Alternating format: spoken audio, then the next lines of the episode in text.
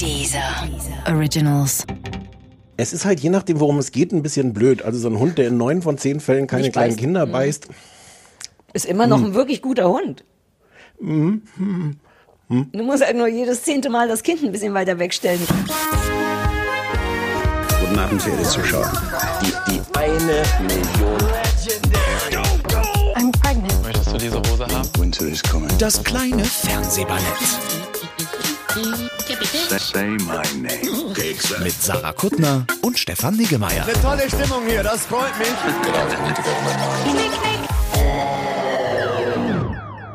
Erstes Fleißkärtchen, Aufmerksamkeitskärtchen geht für Frau Dr. Sarah Kuttner, die gemerkt hat, dass ich die Aufnahmetaste noch nicht gedrückt hatte. Herzlich willkommen. Ähm, Vollkommen zu Recht habe ich diesen Podcast. Stimmt's? Ja, absolut. Ja. Sarah, wir müssen reden. Müssen wir wirklich reden diesmal? Ja, ja. Es, es, ähm, das könnte eine interessante Folge werden. Ich habe so ein, ich habe ein, ich habe so ein Gefühl. Ja? Oh nein, dein Gesicht sagt komische Sachen. Wir haben ein bisschen Deutsch-Spezial heute. Ein bisschen Deutschspezial, ja. Äh, Eigentlich Ähm. hätte man wissen können, dass das schwierig wird, zumindest in einer Sendung. Du hast das gewollt. Lass ja. uns fürs Protokoll kurz sagen, dass du gesagt hast, uh, lass uns doch ein Deutschspezial machen mit deiner, das war jetzt meine aufgeregte Sarah Kuttner, Ja, sagt aufgeregte. Sarah-Stimme. Mhm. Und dann habe ich, wie ich dann so bin, habe ich gesagt, klar, wenn du das willst, machen wir ein Deutschspezial. Ich möchte kurz dazu sagen, dass du auch ein, zwei inhaltliche Sachen dazu beigetragen hast, dass wir Deutsch-Spezial machen. Zum Beispiel ähm, Unfuck the World. Nur als Beispiel, was wir heute Ja. besprechen. Ja, Und wir Kinder vom richtig. Bahnhof Zoo kam auch von dir. Ja, und dann kam Hausen, kam von dir. Ja. Aber schon Hm? mit der Anmoderation, dass das vermutlich nichts für dich ist. Aber Ja, auf das Aber bin ich gleich sehr gespannt. ich bin auf dein Aber auch sehr gespannt. Wobei du bestehst wahrscheinlich ausschließlich aus Aber, was das Ich angeht. bestehe nur aus, aus Ja, Aber. ja, ja. Das, vielleicht besteht diese ganze, ganze Folge nur aus Aber. Da haben wir schon den Titel. Ich notiere mir das gerade mal. Die mit dem Aber. Oder die, die ausschließlich aus Aber besteht? Ja, Die, die nur aus Aber besteht. ja, ja, ja. Na, wobei, lass erst mal gucken. Also ich habe nicht so viel Abers. Ach komm. Wobei ich habe, also ich bin auf jeden Fall immer noch vollkommen. Ach, man darf, man darf ja immer nicht spoilern. Ich, ähm, Nein. ich, es ja. wird nicht. Was? Wolltest du jetzt schon spoilern? Ja, ich wollte kurz spoilern, aber ich habe mich, äh, nee, ich habe mich ja eingekriegt. Ich habe es ja gerade so hin, hin, hinbekommen. So, na, wie geht's Na, dir? ist es? ja. Ja. Mhm. Ach, da fällt mir ein. Äh, Ich habe noch was, was ich letzte Woche schon ansprechen wollte. Uh. Du hattest äh, äh, letzte Woche so ein, so Instagram-Post gemacht, wo ich kurz dachte, ob ich irgendwie die Instagram-Polizei rufen muss, dass dir jemand den Instagram-Account weggenommen und geknackt hat. Warum? Nämlich sowas wie, äh, Leute, freut euch, bald ist Frühling. Ah, ja. Sinngemäß. Was, was, Sarah, so sind wir Nein, nicht. ja, aber das war ich auch nicht selber. Das war ja nur ein Repost. Als wenn ich selber hier so Bilder mache Nee, mit bald aber darunter hast du noch so Sachen geschrieben, hier für alle, die nicht so gut drauf sind, Ja. freut euch. Du hast das voll, voll Ja. geowned, oder wie man das nennt. Ja, nicht so doll, aber ich fand schon so für all die Leute, die wirklich, ich habe manchmal das Gefühl, dass ich die Leute, die den Lockdown nicht so gut finden wie ich, äh, vergesse, weil ich bin, für mich ändert sich mein Leben ja immer so gut wie gar nicht. Und ich glaube, dass viele Leute da draußen rumsitzen und denken, oh Gott, ich kann nicht mehr den ganzen Schnee. Für die war das. Aber, aber wir wissen doch, dass, das, dass der, der Frühling die gefährlichste Mhm. Jahreszeit ist. Ja, für Leute wie, wieso die gefährlichste? Ich glaube, oh, ich hätte es jetzt vielleicht nochmal nachgucken sollen. Ähm, ich glaube, dass sich am meisten Leute das Leben nehmen, sogar im Frühling. Weil im, äh, im also jetzt kommt äh, Diplompsychologe Stefan, Dr. Stefan Niggemeier. Ähm, vielleicht ist es alles ganz falsch, aber ich dachte, es ist so, dass im äh, Winter man ja ohnehin irgendwie nur zu Hause sitzen kann. Es ist völlig okay, allein depressiv zu Hause zu sitzen. Das ist quasi gesellschaftlich akzeptiert.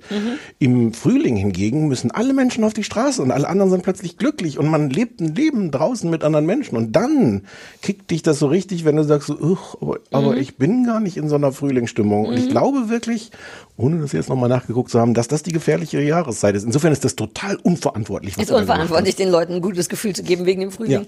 Äh, wobei es tatsächlich, also du hast ja insofern recht, als dass du, dass ich ja wirklich gar nicht so ein Frühlingsfan bin, beziehungsweise auch zu dieser Frühjahrsdepression neige, die ich immer so witzig benenne, aber es macht mir schon Sinn, denn ich habe gestern, weil ich auch mit dir äh, witzigerweise darüber sprechen wollte, über was dieser komische Frühling mit einem macht, ähm, eigentlich immer dazu neige, sofort traurig zu werden. Und zwar genau aus den Gründen, die du gerade benennst, weil ich eh so ein wahnsinniger Fan von Einkuscheln und Nestigkeit und deswegen liebe ich ja auch Herbst und Winter und Regen und all die schlechten Sachen, weil man dann so eine offizielle Berechtigung hat, zu Hause unter der Decke zu sein. Und genau das Ja. passiert, wenn draußen, ich habe sogar die Gardine jetzt offen, wie du vielleicht siehst, es ist sehr hell auf einmal im Schlafzimmer. Ich, ich war mir nicht sicher. Ich dachte, irgendwas ist anders. Es ist alles so hellgrau Ja. statt dunkelgrau. Ja, Bin das ist alles gewohnt. wegen dieser Sonne und dem ganzen Scheiß.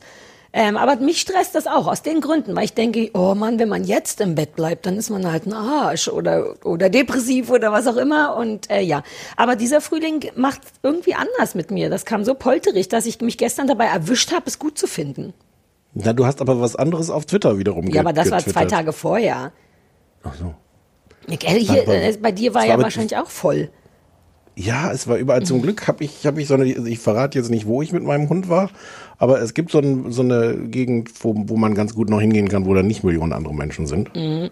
Aber Ich bin ge- gestern den ganzen Tag zu Hause geblieben. Also gestern war ja offiziell Sonntag zu unserer Zeit der Aufzeichnung. Ja. Und ich bin nur im Bett, auch richtig mit, mit Gardine zu. Wir haben die Sonne nicht reingelassen. Machen wir nicht. aber jetzt.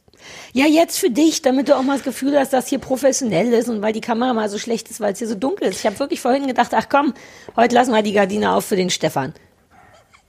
Das ist ein ganz weirdes Gespräch. Das wird eine ganz weirde Folge. Ich sag das jetzt schon. Das ist Ja, ganz ich- weird. Du, Wir waren jetzt uns einerseits irgendwie einig und andererseits hatte ich das Gefühl, wir waren uns nur deswegen einig, weil du einfach ganz viele Sachen weggelassen hast. Was? Ja, Wie was? Wie eine. Gardine. Und genau. Tusch, das ist ein guter Moment, um Tusch zu sagen, wenn man The Great gesehen hätte. Was nochmal? Nix. Ich bin auch ganz knöterig heute. Ich habe dauernd das Gefühl, ah, ich wollte noch was sagen und dann passiert das. Achtung, Ja, das kenne ich aber so. Well, welcome to, to the people of over 40. to, to the life inside your head. Ja, aber ich Ja, habe das das auch. Gefühl, ich bin heute auch nicht mein my sparkly best, um ehrlich zu sein. Kann ich das irgendwie aus dir raus äh, prügeln? Klar. Rausprügeln funktioniert ja meistens. Ich meine, wir gucken mal. Wir haben wirklich eigenartige Sendungen besprochen heute. Ich kann mir vorstellen, dass raue Mengengefühle nochmal rauskommen. Ähm, ja. Aber mir fallen gerade auch keine aufregenden Sachen. Was ist in deiner letzten Woche? Wobei eine Sache wollte ich noch eigentlich privat mit dir besprechen, aber ja, wo du schon mal beruflich am Telefon bist. Ähm, wir hatten ja einen fantastischen Spaziergang am Dienst vor einer knappen Woche. Waren wir Dienstag spazieren? Ja. Ja. Ist auch egal wann. Ähm, Ja, ja, ich sag doch die ganze Zeit schon ja. Achso, na dann bist du eingefroren. Wegen meinem schlechten okay. Internet bist du eingefroren. Da kam kein Ja. Guck mal, jetzt höre ich dich lachen, aber dein Gesicht macht nur das. Was? Du warst jetzt tatsächlich eingefroren. Nein, ich habe nur so getan, als Doch, nein, vorher schon. Im Ernst. Das, das funktioniert nicht. Du kannst nicht Einfrierwitze machen, wenn du tatsächlich eine Sekunde vorm Es Einfrieren, wird vom Zeit, gespielten dass all das vorbei ist. Ich möchte wieder richtige Menschen sehen ohne Internet. Ja, Jedenfalls so waren wir vor einer Woche. Das könnte auch fürs, fürs beim Zuhören könnte das auch irgendwie sehr interessant sein, wenn wir uns gegenseitig regelmäßig nicht hören wegen eingefroren, aber die, die Hörer ja schon. Und, ja. Äh, wir waren spazieren vor wir waren Woche. spazieren und zwar hatte ich mir das auch fast so ein bisschen so geplant am allerletzten Schneetag. Ich glaube, dass es der allerletzte Schneetag ever gewesen ist. Ähm, wir sind noch mal durch so eine schöne Landschaft nur mit Hunden und nur mit Schnee. Und äh, sobald, sobald wir wieder zu Hause waren, war es im Grunde getaut. Ist dir das aufgefallen? Am nächsten Ja, ja. Tag wache ich auf und es ist komplett gone. The winter is Ja. like completely gone. Ja. Und ich glaube, es wird auch nicht nochmal kommen. Und ich wollte deswegen zu dir privat sagen, wie doof, dass wir keine Fotos gemacht haben. Auch weil wir beide die gleiche Bommelmütze auf hatten. Das sah schon mal niedlich aus. Und mit, unterschiedliche Bommelmützen. ja, aber auch. von der gleichen Firma und zwei Bommelmützen ist doch auch schön. Ja. Und die ganzen Schnee und die Hunde und wir haben und dann haben wir wunderschöne Wasserbüffel, richtig gesehen? Ja, ich, nee, nicht Wasserbüffel, äh, ähm, äh, Highland, äh, also Hochlandrinder. Hochlandrinder gesehen. Nee, die hätte man das fotografiert. Das sind Wasserbüffel, glaube ich. Nein, es, nein. Du hast eben noch gesagt, du hast recht. Ich möchte das festhalten. Ich Ja, wette, du das schneidest möchte ich jetzt zurücknehmen. Ich hatte Unrecht, du hattest Unrecht. Oh, Okay, cool. Äh, okay, es waren sehr große Tiere mit sehr langen Hörnern. Die, Die hab ich einzige, fotografiert. Die, ja. Die einzige, die nicht wusste, dass das ein eventuell tödlicher Ausgang sein könnte, war Penny, die beschlossen hat, sich direkt davor zu stellen und zu sagen, Weff, Weff, warum stehst du hier? Ja. Da hatte ich kurz ein bisschen Angst, aber dann funktionierte der Rückruf ganz gut. Ja, das fand ich schade, dass wir keine Fotos gemacht haben. Es war so schön da. Wenn, wenn, oh, vielleicht können wir da, wenn jetzt eh gerade schon so halb gute Stimmung ist, ähm, es funktioniert ja nicht alles bei dem kleinen Hund, aber wenn irgendwas unfassbar gut funktioniert, ist das ja der Rückruf. Ja. Ähm, äh, hast du mal überlegt, ob du nicht einfach Rückruftrainerin werden kannst? Also so diese, diese Feldwald, das ist ja eh unglaubwürdig. So diese Martin Rütterhafte, ja, ihr Hund hat irgendwas, sie haben irgendein Problem mit ihrem Hund. Ich mach das schon. Mm, Ja. Konkreter sieht man werden, ja, sagst das du. wird. Ja, Rückruftrainerin. Und das ist, Ja. ich meine, das ist einerseits eine Ich könnte es Spezialisierung. gut. Ich weiß wirklich gut, wie man Rückruf trainiert. Und andererseits ist es das, was alle brauchen, weil es bei niemandem außer bei dir funktioniert. Mhm. Das ist wirklich beeindruckend, wie gut es bei mir funktioniert. Und man, wobei wir auch nicht die 100 Prozent haben, ne? Also es gibt auch Das Sachen, fand wo ich ja das Schönste, was du bei diesem Ausflug gesagt hast, weil ich sowas gesagt habe, ich weiß gar nicht mehr, was es war, wo ich sagte, das klappt bei meinem Hund in neun von zehn Fällen. Und was hast du gesagt? Ich habe gerade dein wegen Einfriesung den Teil nicht gehört, den du gesagt hast. Deswegen kann ich beim besten Willen nicht beantworten. Also es war wirklich so, du hast gesagt, und dann habe ich gesagt, und dann frierst du ein, und danach sagst du, und dann hast du gesagt, und jetzt habe ich das Gefühl, ich kann überhaupt nicht gewinnen. Ich, ich weiß nicht, ob man so wirklich einen Podcast produzieren kann. Ich habe ich hab irgendwas erzählt von meinem Hund, was der kann, und dann habe ich das so relativiert und wir, na, also das funktioniert in neun von zehn Fällen. Und dann hast du gesagt, Ich schwöre, dass du kann gerade wieder in der gleichen Stelle eingefroren bist. Sarah, Ich schwöre, ich habe nur noch was neun von zehn Fällen gehört. genau. Ja, Und was dann hast du gesagt? ge- ja, dann hast du gesagt, das ist 100 Prozent bei Hunden. Das hast Ah, du beschlossen. ja, dass das die Regel ist, neun von, Ja. was, was, was, was neun von zehn ist 100 Prozent. Ja. Ah, da, und ich finde, also es ist natürlich ein ziemlich schlauer, lustiger Satz von mir, aber ich glaube, es ist Nein. wirklich stimmt. Ja. Es ist halt keine Maschinenhund. Deswegen hört dein Hund zu. Es ist halt je nachdem, worum es geht, ein bisschen blöd. Also so ein Hund, der in neun von zehn Fällen keine Nicht kleinen beißt. Kinder beißt. Ist immer Hm. noch ein wirklich guter Hund. Du musst halt nur jedes zehnte Mal das Kind ein bisschen weiter wegstellen, sonst kann- sehe ich wirklich nicht die Problematik. Ja. Oh, Ja. wir haben auch, wir haben auch Hunde-Content in, in, also in, in, in, all- in fast Oh. allem, was wir gesehen haben, haben wir Hunde-Content. Hm, Ja, nur in zwei Dritteln, glaube ich. Ja, vielleicht auch nur. Außer das festgetackerte Baby an dem einen Typen bei Unfuck the World gilt auch in dem Sinne als Hund. Ich bin so froh, dass du das gesagt hast. Ich würde jetzt pro forma sagen, Sarah, das darf, das darf man aber so nicht sagen. Aber Was, wann darf, was darf man so nicht sagen, dass der sein Kind die ganze Zeit an sich festgetackert hat? na, dass das, das, das, das der Hunde-Content von der Serie ist. Warum? Da gibt's Ja. keinen anderen Hunde-Content. Ja, nein, ja, ja, völlig richtig. Soll ich einfach mal sicherheitshalber den Anrufbeantworter abspielen? Ja. Moment, meine Kaffeetasse steht da drauf. Das ist Ach, gar heute ist wieder so einer gut- dieser Tage. Heute ist einer dieser Tage. Nee, wobei es ist nichts umgefallen oder so. Naja, Ich, außer äh, das äh, Internet die ganze Zeit. Außer das Internet. Hier ist das kleine Fernsehballett. Lara und Stefan freuen sich über deine Nachricht. Ich bin der Thorsten, aber das ist vermutlich uninteressant. Nein, Thorsten. Äh, hallo, hier ist Linda. Ich, ähm, ihr hasst mich wahrscheinlich mittlerweile. Nein. Aber, ähm, ja, keine Ahnung, ich wollte nur sagen, dass ich noch existiere und ich äh, höre gerade alle Folgen nach, die ich verpasst habe, weil dieser nicht funktioniert hat. Äh, immer noch nicht und deswegen, ja, und dann habe ich, ja, ja, ich Hallo ihr Lieben, hier ist die Anna. Ich habe eine ganz tolle Empfehlung für euch. Also ich finde die toll. Ähm, heißt Sex. Und also klingt sehr plakativ, ist glaube ich dänisch, würde ich sagen. Er spielt in Kopenhagen, äh, kommt auf One. Und ähm, ich bin so ein bisschen schockverliebt, weil das sich echt anfühlt. So stelle ich mir das Leben nach dem Lockdown vor. Also die Schauspieler sind, die haben mal Pickel und, und mal rote Ohren oder irgendwie sowas, die nicht hingeschminkt und auch nicht weggeschminkt sind. Und es geht um Sex, aber so ganz natürlich. Auf die natürliche Art und Weise, wie Sex halt vorkommt in Gesprächen zwischen Freunden. Stefan, Old Shatterhand, echt voll im Ernst. Ich war bei allem bei dir, aber damit bist du echt raus. Hallo, hier ist die Sarah. Ähm, ich wollte einmal äh, eine Petition quasi starten, dass der Lars jetzt öfter kommt, bitte. Ich fand das großartig. Und zum Zweiten, immer wenn ich euren Teaser bei Twitter sehe, wo ihr auf eure neue Folge hinweist, möchte ich euch am liebsten auch beim Quatschen zugucken. Könnte man das nicht auch mal machen, dass man euch ähm, beobachten könnte? Nicht live vielleicht unbedingt, das äh, ist ja sowieso nicht, aber so generell? Hallo, hier ist die Katja. Ich rufe jetzt an, weil ich sagen wollte, dass ich dem Sebastian energisch widersprechen muss. Ich mag das, was ihr außerhalb vom Fernsehen redet, eigentlich am allerliebsten. Außerdem wollte ich noch sagen, dass das äh, Strumming am Ende von der letzten Folge, was Sarah gemacht hat mit der Ukulele, mich sehr, sehr beeindruckt hat. Ich fand einen ganz tollen Abschluss für die Folge. Das mit dem Gesang ist noch ein bisschen verbesserungsbedürftig. Äh, hallo, hier ist Linda. Ich ähm, wollte euch empfehlen oder nicht empfehlen. Es ist ganz okay. Ähm, wir Kinder vom Bahnhof Zoo, die neue Serie, die ist am 19. rausgekommen und die ist ganz okay. Ich, es macht Spaß zu gucken, der Soundtrack ist nervig, aber ich, I like it.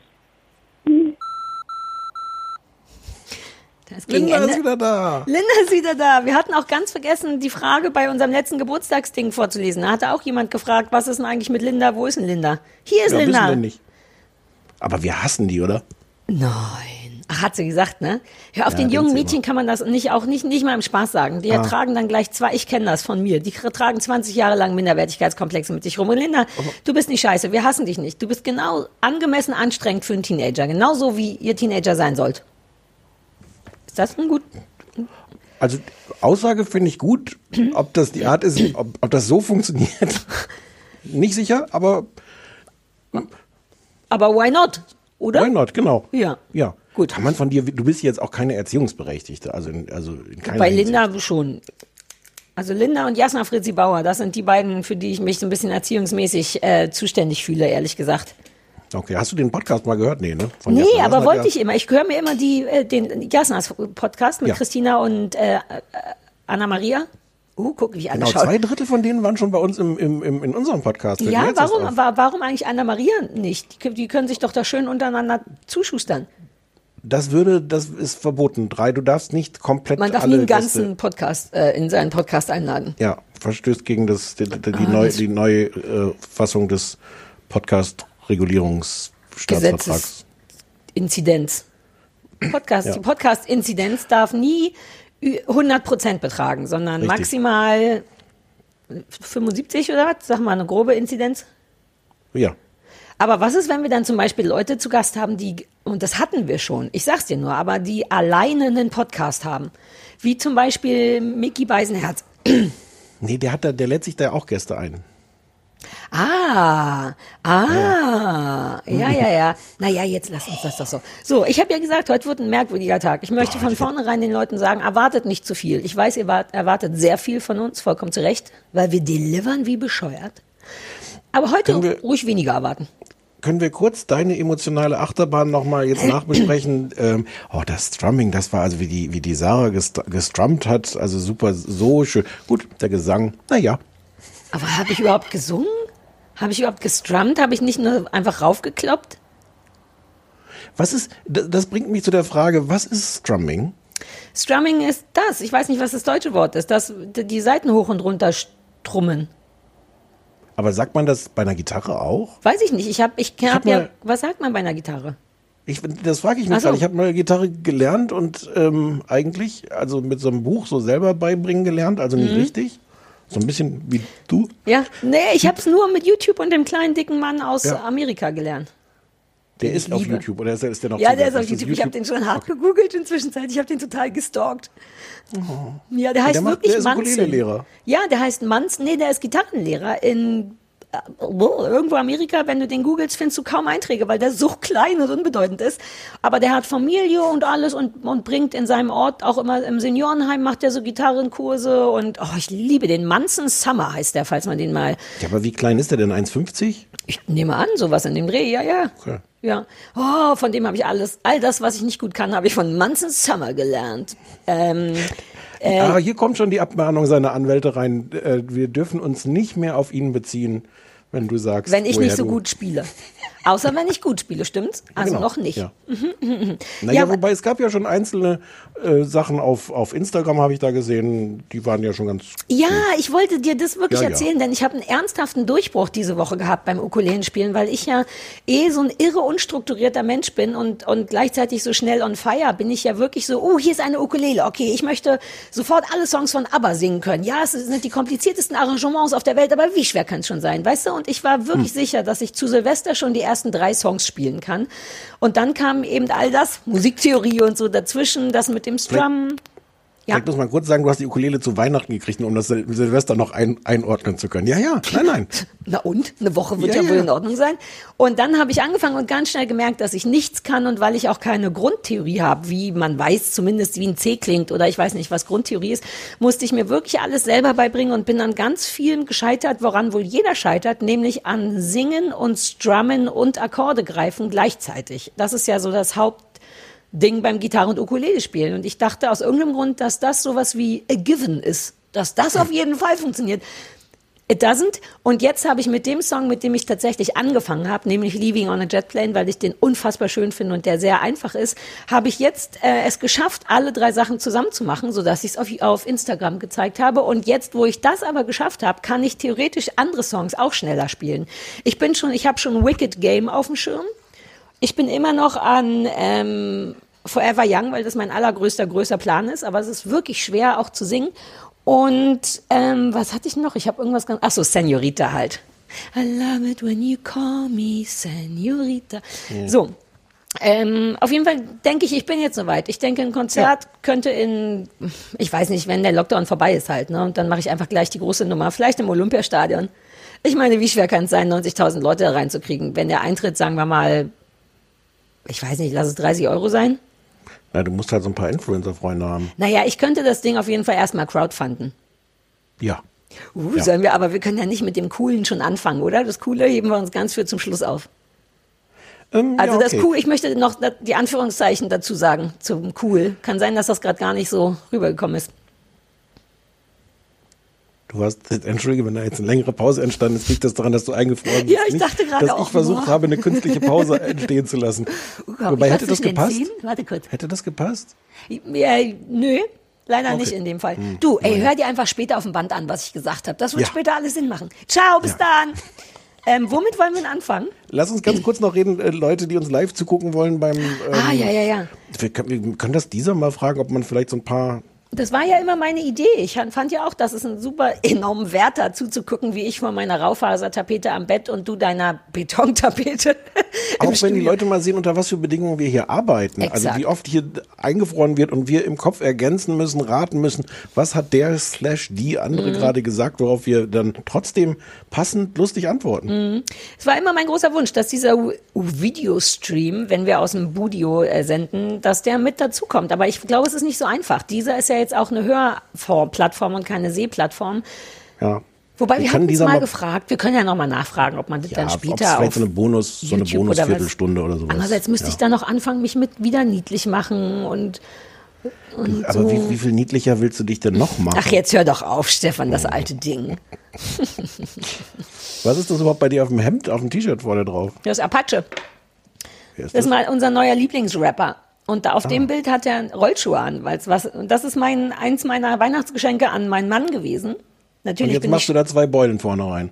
naja, so groß sind die Beulen jetzt wirklich nicht, kann man schon mal sagen, dass ich da jetzt nicht sehr den Pullover ausbeule. Ich, das, was du siehst, da ist, du siehst nicht eine Beule. Ich sehe aus wie Ja, eine, weil du es jetzt stramm und von dir, von deiner Hüfte wegziehst. Na, hier ist aber auch nicht mehr Beule zu holen. Ja. Ich möchte mit dir nicht über meine Beulen Gut. sprechen. Sex, Sex klingt so, als könnten wir uns das vielleicht mal angucken und ähm, Ich habe das, glaube ich, schon geguckt im Zuge von Seriös. Ah. Das war ganz hübsch. okay. Naja. Also schon so wie, vielleicht, ja, kann Hm, man okay. gucken. Ja, verstanden. Gut. Dann reden wir jetzt über was zuerst? Oh, ich weiß nicht. Das macht mir Die alles Kinder wahnsinnigen. Stress, ehrlich gesagt. Ja, Bahnhof Zoo ist gut. Warum, kurz, kurz noch warum? Wie Stress? Was Stress? Ähm, ähm, weil ich, also weil mich Anfang the World wirklich komplett körperlich kaputt gemacht hat. Ähm, und ich deswegen Das jetzt Schlimme ist, dass ich das wusste zu dem Zeitpunkt, wo ich ges- ja. Ich hatte hätte was das gehofft. ganz anderes. Ich finde es gut. Ich finde, es hat gute Teaser-Qualitäten, was wir gerade machen. Ich hatte das mir ganz anders vorgestellt, weil du hattest irgendwas mit Jan Böhmermann. Dann dachte ich, oh, jetzt muss ich so eine ganze Serie Jan Böhmermann gucken. Und dann wäre ich die ganze Ich weiß, da, ich habe da was falsch im Kopf abgespeichert. Ja. Aber ich dachte, ich muss jetzt gucken, wie Jan Böhmermann durchgängig Influencer-Scheiße findet. Und so war es ja gar nicht. Was geholfen hat. Aber ansonsten Jan war alles Böhmermann hat nur andere eine kleine, kleine Gastrolle als, als Antagonist. als Zerstörer. Ja. Ja. Ähm, äh, wir Kinder vom Bahnhof. Wir Ja. fangen jetzt einfach mal an mit Wir Kinder vom. Wir müssen jetzt langsam mal anfangen. Ja, Sarah. Sebastian ist schon wieder super sauer. Ich höre den Sebastian äh, Rauch durch die Nasen schnaufen. Hättest du den Namen Sebastian auch noch gewusst? Ähm, ja, denn es hat sehr weh getan. Oh, Das ist eine tiefe Wunde, die der Sebastian in mich reingerissen hat. Und ja, ich werde den Namen nie vergessen. Er nie Sebastian. wieder hören. Machen wir ab jetzt das, was der vorgeschlagen hatte? Ja, jetzt gibt. Ab jetzt Fernsehcontent. Oh, jetzt schalten vielleicht ganz viele Leute ab. Fuck. Ja, das ist eben auch der schwierig. Punkt. Einer sagt, er will es nicht so und das ist und damit reißt er ein, was wir uns in Jahren aufgebaut haben. Außer die eine Privatsache, die kommt später noch zu einem überraschenden Zeitpunkt in diesem Podcast. Oh, du bist super professionell. So, wir Also, Kinder vom Bahnhof Zoo. Ich, soll ich, ich, Ich will mich mal- zusammenfassen, weil dann könnte ich sagen, naja, das, was halt im Buch steht. Weil das kennt doch jeder, das muss man doch nicht zusammenfassen, oder? Ja, aber, okay. Okay. Nein, fast zusammen. Ich habe so Angst, ich glaube, ich kann Hausen nicht zusammenfassen, aber das kriegen wir gemeinsam hin. Oh, ich kann Hausen super Oh, zusammenfassen. dann fasse ich doch Kinder vom Bahnhof, Zoo. Bahnhof Zoo. Ja, ist wie das Buch. So, wie findest du es? Also es ist, oh Mann. Ja, also es läuft auf, wir Kinder vom Bahnhof Zoo ist eine sechs, sieben, achtteilige Serie, die ähm, auf Prime läuft. Und es ist die Verfilmung von dem, vom, vom Film, hätte ich gerade fast gesagt, von dem Buch, wobei das Buch Wir Kinder vom Bahnhof Zoo von Christiane F. wurde ja auch verfilmt. Richtig, als Film habe Ja. ich aber nicht gesehen. Das ist jetzt die Serie dazu. Und ähm, ja, für alle, die damit gar nichts anfangen können, es geht um Christiane F., die in Berlin, ich glaube Gropiusstadt, ist das Gropiusstadt, da Mhm. die Fiesen genau Ja. aufwächst und unter so unter ja gar nicht un Unterschicht. Man sagt auch nicht Unterschicht. Ne? Ist Unterschicht was, was man sagt oder eins von den Worten, die man nicht mehr Nee, sagt? sagt, nee, sagt man nicht, aber ähm, ja, aber also unter jetzt nicht gr- grandios armen Verhältnissen, aber schon unter, unter nicht so hysterisch finanziellen Verhältnissen wächst sie auf und im Grunde beschreibt die Serie und das Buch und ihr Leben ist ja, sind ja wahre ähm, Begebenheiten, ihren Weg zu einer relativ starken Drogensucht. Wie es angefangen hat, wie man dahin gekommen ist, mit wem man dahin gekommen ist und so. Richtig? Nicht? ja, es ist jetzt aber ein bisschen, also man muss einmal sagen, sie ist, sie ist extrem jung. Im Buch ist sie, glaube ich, 13, als sie anfängt, ähm, auch dann, dann auf den Babystrich geht Mhm. und sowas. Ähm, sie hat hier die, ähm, die Freunde, also die, die Clique, mit der sie unterwegs sind, ist irgendwie, äh, die haben teilweise andere Namen, ist auch alles, alles ein bisschen verändert und fiktionalisiert. Ähm, ich, ich gehe das jetzt mal kurz durch. Aber sag mal, ich, also mehr gibt's da jetzt nicht bei Christiane F. Doch. zusammenzufassen. Natürlich. Ja? Also, ja, also es, Okay. sind, es sind insgesamt sechs, sechs Leute aus dieser Clique. Das eine ist Stella, die geht mit ihr irgendwie in die Klasse. Das sind halt, ich finde es deswegen interessant, das zu erzählen, weil es halt alles so, so, hm, wir haben hier so, so eine typische Biografie oder sowas. Stella ist irgendwie einerseits die coole, ähm, die Mutter trinkt, sie arbeitet in der Kneipe und ähm, das ist alles sehr unschön. Ich habe auch vor lauter Schreck nicht nur die Gardine aufgemacht, sondern auch das Fenster wegen dieser frischen Luft, von der alle reden. Und das war gerade ein Tatütata von draußen, Entschuldigung. Dann gibt's Axel, der so scheinbar sein Leben im Griff hat und, äh, und auch so arbeiten geht und ähm, aber in Wahrheit schon, schon an der Nadel hängt, wenn die anderen das alle noch nicht sind. Dann gibt's Benno, das wird Christianes Freund, ähm, den, den, der deswegen so ein bisschen abgleitet in diese Szene, weil sein Hund, ne, sein Hund Easy eine Operation braucht und er das Geld dafür nicht hat für diese Operation und dann feststellt, dass man dafür zur Not ähm, als Stricher irgendwie arbeiten kann. Weil der wirklich Tiere liebt.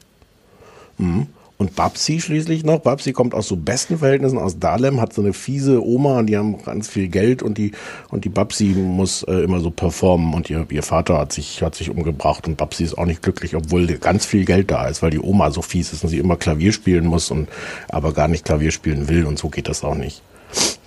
Seit wann äh, fassen wir Sachen so konkret zusammen? Naja, man könnte ja schon mehr sagen als einen Satz, es ist halt das Ding über das Buch. Naja, ich habe ja mehr als diesen einen Satz gesagt, aber ich dachte, das wäre schon allen Leuten ein Begriff. Und die, naja gut, aber das ist... Ja, aber diese Figuren gibt's ja sonst nicht. Die Figuren sind ja fiktiv Mhm. überwiegend. Also diese Babsi gibt's glaube ich, gar nicht. Äh, Axel heißt im Ursprungsbuch Atze und so weiter, aber ist auch alles wurscht. Mhm. Ähm, äh, ja, und was man vielleicht noch sagen muss, es ist ein wilder Mix aus, wir tun so, als wäre es 1978 und wir scheißen darauf, dass wir vorhin so getan haben, als wäre es 1978, weil ähm, wir sind heute und ähm, dann ist auch die Musik von heute und ein paar Szenen spielen auch offensichtlich heute und es sieht auch aus wie heute, außer wenn es wieder aussieht wie 1978. Vielleicht ist da schon ein Hauch von Wertung mir jetzt reingerutscht. Ups. Ja, merkt man gar nicht. Weil ich, um, ich mochte das ganz gerne daran, aber Okay. so. Möchtest du trotzdem sagen, wie du es findest, weil es war offiziell ja mein Job, das zusammenzufassen, deswegen bist du jetzt dran mit sagen, wie, du, wie es dir gefällt. Also ich habe ganz viel daran im Detail zu kritisieren, aber ehrlich gesagt kann ich es zusammenfassen. Es hat mich überhaupt nicht interessiert. Ich fand es total Echt? langweilig. Ich fand es sterben. Ich habe mit Mühe und Not zwei Folgen geschafft und habe gedacht, es ist mir total egal, was mit diesen Figuren passiert und ähm, ich habe das alles nicht geglaubt. Ähm, äh, ja, also die, wie gesagt, ich kann, ich kann das an zehn Beispielen noch erklären, aber ich würde es jetzt einfach erstmal dabei belassen. So, meh, mir doch egal. Okay, hast du das Buch gelesen? Hat das damals irgendwas, hast du irgendeine Geschichte Ich habe damit? das Buch, ja, das Buch, ich weiß gar nicht, wann ich das gelesen habe, weil vermutlich nicht mit acht, die ich war, als das Buch rauskam, aber ich habe das dann als Teenager, aber ich glaube, es haben alle irgendwie gelesen damals, so in den, in den 80ern dann. Mhm. Äh, Das Buch habe ich gelesen. Ich habe jetzt nochmal in den Film reingeguckt, weil den gibt's auch auf Amazon. Ich bin mir nicht sicher, ob ich den Film kannte, aber das Buch auf jeden Fall. Mhm. Und das war irgendwie eine große Sache und dann auch, auch zu verfolgen, Christiane F. ist ja dann irgendwann auch so durch die Talkshows getingelt und so, äh, so das zu verfolgen, wie ihr Leben weitergeht. Also das ist äh, auf eine Art schon so eine Konstant, ich weiß gesagt, Konstant in meinem Leben ist übertrieben, aber, äh, aber ich glaube, so meine Generation hat das immer so alle paar Jahre wieder so ein Update gekriegt. Was ist jetzt mit Christiane F? Hat Ja. sie wieder einen Rückfall? Jetzt hat sie es geschafft. Ah, hat es doch nicht geschafft. Ist so. bis heute auch, oder? Mein, Hm? mein Ehemann meinte, man sieht ja ab und zu am äh, Cotti oder Girlie oder irgendwas in Berlin Das weiß ich traurig nicht. Aber, rumsitzen. aber man weiß inzwischen auch, wie sie heißt, wofür das F steht. Das hatte ich mir, dachte ich jetzt mir aufgeschrieben, das hätte ich auch was, ja. komplett egal. Ach, war das super lange ein Ding? Wusste man das erst jetzt? Nein, ist doch nicht so schwer, das F von Christiane F rauszufinden. Naja, aber die war ja damals, als Mhm. das, also das beruht ja auf einem Sternartikel. Ähm, und die war halt damals noch, noch tatsächlich auch sehr jung, als das Buch rauskam. Ja. Also ich Ja, glaube ja, schon, nee, dass man aber ich am dachte- Anfang die wirklich Ja, ja. geschützt hat, weil es hilft dann ja auch nicht, wenn du dich als, als be bewirbst um eine Stelle oder um eine Wohnung oder sowas, wenn du, ach, Sie sind die Christiane F. So, hm. Ja, ja, ja, ja, ja. Aber jetzt, also das ist jetzt nicht erst seit heute oder seit jetzt. Nein. Den, ja, genau. Okay. Nein, nein.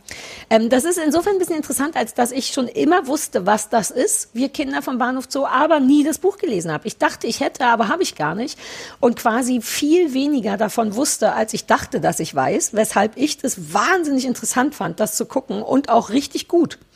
Ähm, Aber es ist nicht, aber, aber das ist keine Verfilmung des Buchs in dem Sinne, ne? Nee, das, ja, das wurde mir dann mit der Zeit auch klar, weil, weil Christoph das Buch gelesen hat und dann auch darauf meinte, dass, und es steht ja auch äh, extra am Anfang oder am Ende, dass da, was ja oft so ist, Sachen, Hm. Leute hinzugefügt oder weggenommen wurden, um die Dramaturgie der Serie zu befördern, fördern oder so. Aber dennoch wusste ich gar, ich war, war noch nicht mehr, wusste noch nicht mal, ob die eigentlich gestorben ist damals oder nicht. Ich habe die als ein Riesenschild im Kopf, aber mit so gar keiner, gar keiner Backstory.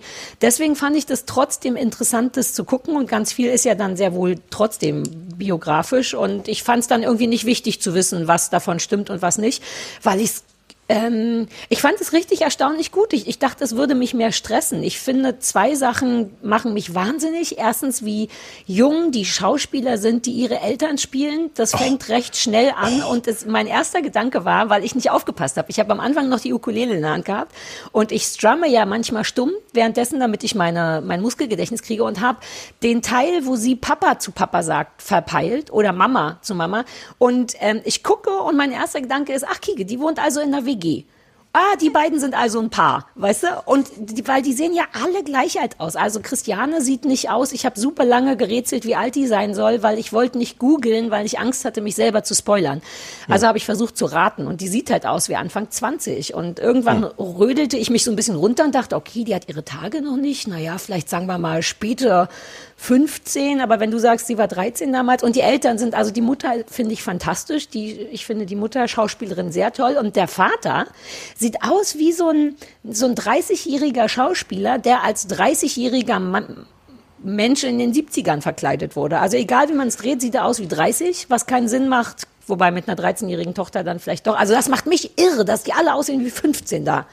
Total. Also total. Ich sitze, ich habe ich hab das sofort mitgekriegt, dass das der Vater sein soll, die Mutter, aber ich dachte, na wobei, nee, sofort, nee, stimmt gar nicht. Sofort habe ich es auch nicht mitgekriegt. Ja. Ich hatte auch am Anfang so ein, ist das jetzt die Schwester oder sowas? Es ist so verwirrend und es hilft ja nicht, wenn man es weiß. Es hat ja nicht nur den Effekt von, dass ich gerne wissen will, wie ist das Verwandtschaftsverhältnis, sondern du denkst die ganze Zeit, oh, das, das sieht alles falsch aus. Jede Szene damit denkt, wie der Papa. Das ist ganz weird. Ja, das ist wirklich merkwürdig. Das nervt wie Sau. Ansonsten war ich aber gleichzeitig überrascht davon, wie wenig stressig das ist. Aus irgendeinem Kopf war in meinem, äh, aus irgendeinem Grund war in meinem Kopf, müsste sofort eine schlimme Drogenhölle, alle drücken, überall Blut und ausgekotztes Heroin und das geht so ewig lange, sehr ruhig los und auch dieses Heroindrücken hat so eine weirde Zartheit, dass ich immer so denke, ist das, ist wird das nicht vielleicht auch ein bisschen zu schön dargestellt? So die ersten paar Folgen wirkt Heroin nehmen sehr attraktiv. Da dachte ich kurz so, ach, weißt du, was ich meine? Weil, Hm. weil, die, weil ich weiß ja auch gar nicht richtig, was Heroin mit einem macht. Und die kommen dann permanent in so einer wunderschönen Ruhe und Stille an, nachdem die äh, sich Heroin gedrückt haben. Und ich denke jedes Mal, hm, sollte das nicht, sollte nicht der Verfall auch gezeigt werden? Sonst fahre ich jetzt gleich direkt um die Ecke und kaufe mir irgendwo ein halbes Gramm oder was immer. Das stört mich auch, Löffel. dass ich ich so man sagt Löffel. Ich, ich Ja. kaufe mir einen Löffel Heroin. Ist das Ja. so? Hm. Man denkt die ganze. Zeit, oh, Heroin. Das finde ich auch nicht so gut daran. Gleichzeitig mag ich diese, die, die, alle sind so zart miteinander. Das war- hatte ich überhaupt nicht erwartet. Ich habe die ganze Zeit einfach nur so halb so Junkies am Bahnhof Zoo erwartet. Hm. Auch von Aber der Bildsprache und so, weißt du? Ja, ja. Aber ich glaube, dass das schon irgendwie auch falsch ist. Also jetzt gar nicht nur aus so einem pädagogischen Grund. Also das ist ja so ein, so ein Dilemma, aus dem du auch schlecht rauskommst, wenn du so einen Film erst ernst nimmst. Du musst das ja so zeigen, dass es, warum es attraktiv ist, Drogen zu nehmen. Ja, ja. Und du willst es aber nicht so attraktiv zeigen, dass du denkst, hm, der Zuschauer Mhm. äh, will das jetzt auch mal. Also das, das Dilemma ist ja irgendwie real, aber ich, ich finde das alles ist so, so Bonbonfarben und ähm, Hm. Und wie sehr die das lieben, diesen Unschärfe-Effekt, dass, dass, dass im Hintergrund die, die, die Lichter immer so unscharf, attraktiv unscharf werden. Selbst wenn sie in dieser fucking Gropius-Stadt steht, aus der sie eigentlich unbedingt raus will. Aber wenn die da auf dem Balkon steht und knutscht mit ihrem Typen, den sie dann nicht mehr sehr lange als Typen hat, Mhm. ähm, ist das total schön gefilmt. Und, ähm, Ah, dir ist das zu, äh, quasi zu schön für die, Intensi für die Intensität des Themas. ich, die sind so verliebt in die Bilder, die sie da machen. Naja, aber sie Und machen auch Fernsehen im Jahr 2021. Da muss man auch schöne Bilder machen. Und kann man ja auch. Das- Warum nicht schöne Bilder machen? weil das mich langweilt. Mhm. Ähm, ich finde es, ich finde wirklich die Art, wie die diese Figuren einführen, wie jede Figur, also am schlimmsten ist es in der zweiten Folge, von den zweien, die ich gesehen habe, wo so jeder so eine, so eine typische, die heißt Weihnachten, spielt Weihnachten und jede Figur kriegt so eine typische Weihnachtssituation, also für sie typische, wo irgendwas eskaliert. Und das ist wirklich, als ob du so, ein, so, ein, so eine Stichwortliste so irgendwie durchgehst, so und da passiert jetzt das und da zeigen wir das und da eskaliert natürlich die Familiensituation. Und das ist alles wie aus so einem Baukasten zusammengesetzt. Und ich glaube nichts davon. Ich habe überhaupt nicht ein Gefühl dafür, zum Beispiel, dass diese, äh, diese Situation, wie eng und unerträglich die ist für Christiane, diese Familiensituation, Mhm. die es ja sein muss, sonst macht ja der ganze Plot gar keinen Sinn. Mhm. Aber ja, wir sehen, wie scheiße die Mutter zu ihr ist, wir sehen, wie scheiße der Vater zu, zu der Mutter ist, wir sehen, dass wenig Geld da ist. Aber ich krieg, also guck einmal bei RTL 2 eine Minute von diesen ganzen Hartz-IV-Reportagen und du hast so ein Gefühl dafür, was, wie eng und beklemmt und sowas das ist. Aber so ist das alles so, ach ja, der Vater ist scheiße, das zeigen wir jetzt nochmal. Und dieses, diese Babsi-Geschichte, kannst du, findest du die nicht peinlich? Dieses reiche Kind mit der bösen, bösen Ja. Oma? Ja, schon, aber ich irgendwie hat ich habe super viel geguckt. Ich glaube, ich habe sechs Folgen schon gesehen oder so, weil ich dann trotzdem Lust hatte. Ich mag all die Menschen, ich mag den Axel und ich ich kann mich hat's irgendwie wirklich gut unterhalten und ich will es sogar fertig gucken. Hm. Ich finde auch die Musik geil. Also am Anfang hat mich das ein bisschen gestresst, weil ich ja auch so ein ähm, äh, so ein Continuity Freak bin. Ne? Ich war natürlich die erste Folge habe ich geguckt und gedacht, hier das Tag, das Graffiti war ja wohl unmöglich. Gab es überhaupt damals schon Graffiti? Was soll denn das? Man sieht's ja hier überall und die Häuser in Gruppis, das ist doch renoviert, das sehe ich doch von hier, das ist doch alles nicht original. Und dann ähm, kamen wir an so eine Babylon Berlin-hafte. Hast du noch gesehen, wie die in diesem Club sind? Die gehen ja, Ja, dann irgendwann in diesen Club und das hatte was sehr Babylon Berlin-mäßiges, äh, fand Mhm. ich. Dieses Ein Sound. Ja, genau. Und da hat Christoph angefangen zu meckern und meinte, so eine Musik hat man damals nicht gehört und das ist ärgerlich, weil Musik unter Drogen ist super wichtig und so weiter und so fort. Und dann dachte ich, ja, aber ich mag irgendwie, dass das so ein bisschen meandert zwischen damals und zumindest einer Zeitlosigkeit. Das spielt ja, also die Musik ist sehr aktuell. Ich finde die Musik aber toll und, und gut und ich finde es immer eine coole Idee, so wie wenn 50er Jahre Sachen dann trotzdem aktuelle Lieder drauf haben. Ich kann sowas eigentlich gut leiden. Und diese Zeitlosigkeit zeigt ja dann zumindest auch mit dem Zeigefinger drauf und sagt, das kann jedem auch heute passieren. Drogen Aber- sind bad. Aber das ist so weird. Also ja, also Drogen sind irgendwie auch zeitlos, aber, aber das damals war halt eine Geschichte, die ganz viel so damals spielte und so Mhm. erkennbar damals war. Ähm, und ich glaube, dass heute Drogen anders sind. Es gibt halt nicht irgendwie mehr so die, diese Szene am, am Bahnhof so. Und die, dieses Zeitlose finde ich schon komisch. Mhm. Und ich finde es dann ganz merkwürdig, diese Mischung aus uns ist das offensiv egal. Also es ist ja nicht nur die Musik, sondern du hast zum Beispiel, irgendwann gibt so es einen, so einen Blick über Berlin, äh, wo das Bundeskanzleramt drin steht. Und die Windräder. Äh, die Windräder Ja. wurden auch ja. Also das ist ganz offensichtlich kein Continuity-Fehler, sondern so, dass sie gesagt haben, nee, wir lassen das jetzt hier mal drin, weil das muss gar nicht nur Ende der 70er spielen. Ja. Ähm, okay, aber dann nervt mich total, wie penetrant die dann diese 70er Deko-Artikel überall hingestellt haben. Ja. Die 70er Telefone. Und es wird so, und der Plattenspieler. Und den Bahnhof Zoo haben die in einer Weise hergerichtet, dass es aussieht auch wirklich wie so ein, wie so ein Stück Re Requisite. Also da im Computer hergerichtet. Teilweise haben die in, in Prag haben die das gefilmt, diesen, dieses Innere vom Bahnhof Zoo Ah. haben die da wohl auch ganz originalgetreu rekonstruiert. Und ich denke so, aber warum? Was ist dann, what's the point? Mhm. ähm, das so, hier, wir zeigen euch, wie das war in den 70ern und, und gleichzeitig sagen auch dieser, dieses, dieses Sound. Ähm, da, ja, das ist erkennbar ein Club, der irgendwie Jahrzehnte später spielt. Sieht auch irgendwie geil aus mit den, Mhm. diesen Lichteffekten, die es da gibt. Und das Originalsound war wohl so ein total runtergekommener Laden. Mhm. Äh, ich habe ich hab mir, habe ich das vorhin schon gesagt, ich habe mir ein bisschen den Film noch angeguckt, äh, den Also Sound ist die Diskothek, muss man vielleicht nochmal Genau. dazu sagen, ja. Hm. Ähm, und der Film hat mich sofort reingezogen, weil da siehst du einfach, wie das Berlin damals war. Ja. Und gleichzeitig mussten die das halt nicht so vorführen. Hm. Äh, die sind irgendwann klettern die auf dieses Hochhaus, wo oben der Mercedes-Stern drauf ist. Ähm, und das sind irgendwie tolle Aufnahmen. Aber und ich habe die ganze Zeit im Grunde darauf gewartet, dass jetzt der Blick von da oben runter kommt, dass du siehst, wie da die Gedächtniskirche ist und der Bahnhof Zoo oder sowas. Das kommt aber gar nicht. Ich glaube, weil die einfach wussten, jeder weiß, das ist da. Ja. Und diese, die heutige Serie sagt so, ah, und jetzt zeigen wir euch nochmal den Bahnhof Zoo, wie der aussah. Ja, aber es ist Ich halt, glaub, ich glaube, es ist auch wirklich für andere Menschen. Also es ist so, ich, vielleicht ist die auch wirklich nicht für Leute wie dich gemacht, die damit eine Geschichte haben und vielleicht auch den Film gesehen haben und so weiter und so fort. Ich glaube, das richtet sich ja trotz allem an junge Zuschauer oder mitteljunge Zuschauer Mhm. von heute. Und ich glaube, die kriegt man damit. Und dann, ich weiß nicht, ob wenn man das so originalgetreu gemacht hätte, ob das dann nicht irgendwie so eine abstoßende Glotzwirkung für junge Menschen gehabt hätte. Es hätte gar nicht originalgetreu, ich hätte auch das andere kapiert. Ich habe so ein paar Mal dran gedacht, ähm, an Sex Education, worüber wir auch Ja. geredet haben. Was ja auch total weird ist, weil das so in verschiedenen, dieses, Mhm. was in England irgendwo spielt, in so einem kleinen Dorf, da ist ja auch, da passt ja auch nichts zusammen. Die fahren ja Mhm. irgendwelche 80er Jahre Autos, reden aber offensichtlich wie in den 2010er Jahren und sowas. Ja. Ähm, da hätte ich gar nichts dagegen, aber dann stört mich halt dieses in so eine allgemeine Welt dann dieses ganz spezifische von Bahnhof Zoo 1978 Ja, ja, reinzupacken.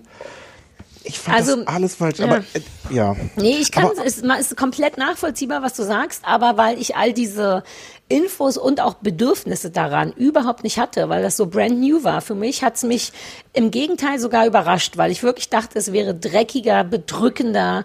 Es ist mir fast nicht bedrückend genug dafür, dass wir von sehr jungen Menschen, die einfach mal krass Heroin ähm, spritzen, ich fand, es glotzt sich wahnsinnig gut weg, was irgendwie merkwürdig ist. Aber war dir nicht jetzt also auch die, die Geschichte irgendwie zu plump mit diesem Besitzer von der Zoohandlung? Diese ganze, diese, dass der Vater von Christiane dann sich überlegt, er will, will äh, Dackelzucht aufmachen und dann kommt da irgendwo, was ist es eigentlich? Ich hab jetzt, war es ein. Dobermann oder eine Dogge? Eine Dogge, aber das stimmt doch wohl. Christoph meinte, Christiane F. hatte eine Dogge.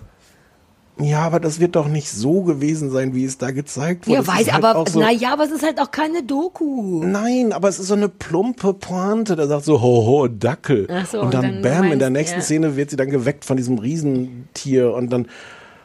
Und das sind Mhm. alles so, es sind so komische, so Haha-Pointen, wie die dann dann auch stehen, dann, dann bei der Besamung, beim Besamungsversuch von irgendeinem anderen Hund. Es ist alles so.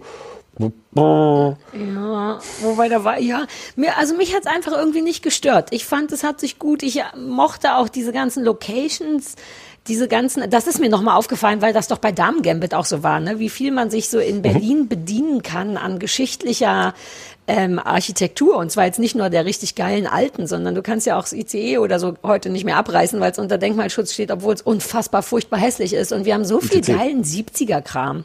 Hab ich, was habe ich gesagt? ICC? ICE. Ja, I- den Aber ICEs kannst du heute nicht mehr abreißen. Kannst du nicht Ja. mehr abreißen. Kannst du nicht mehr bringen.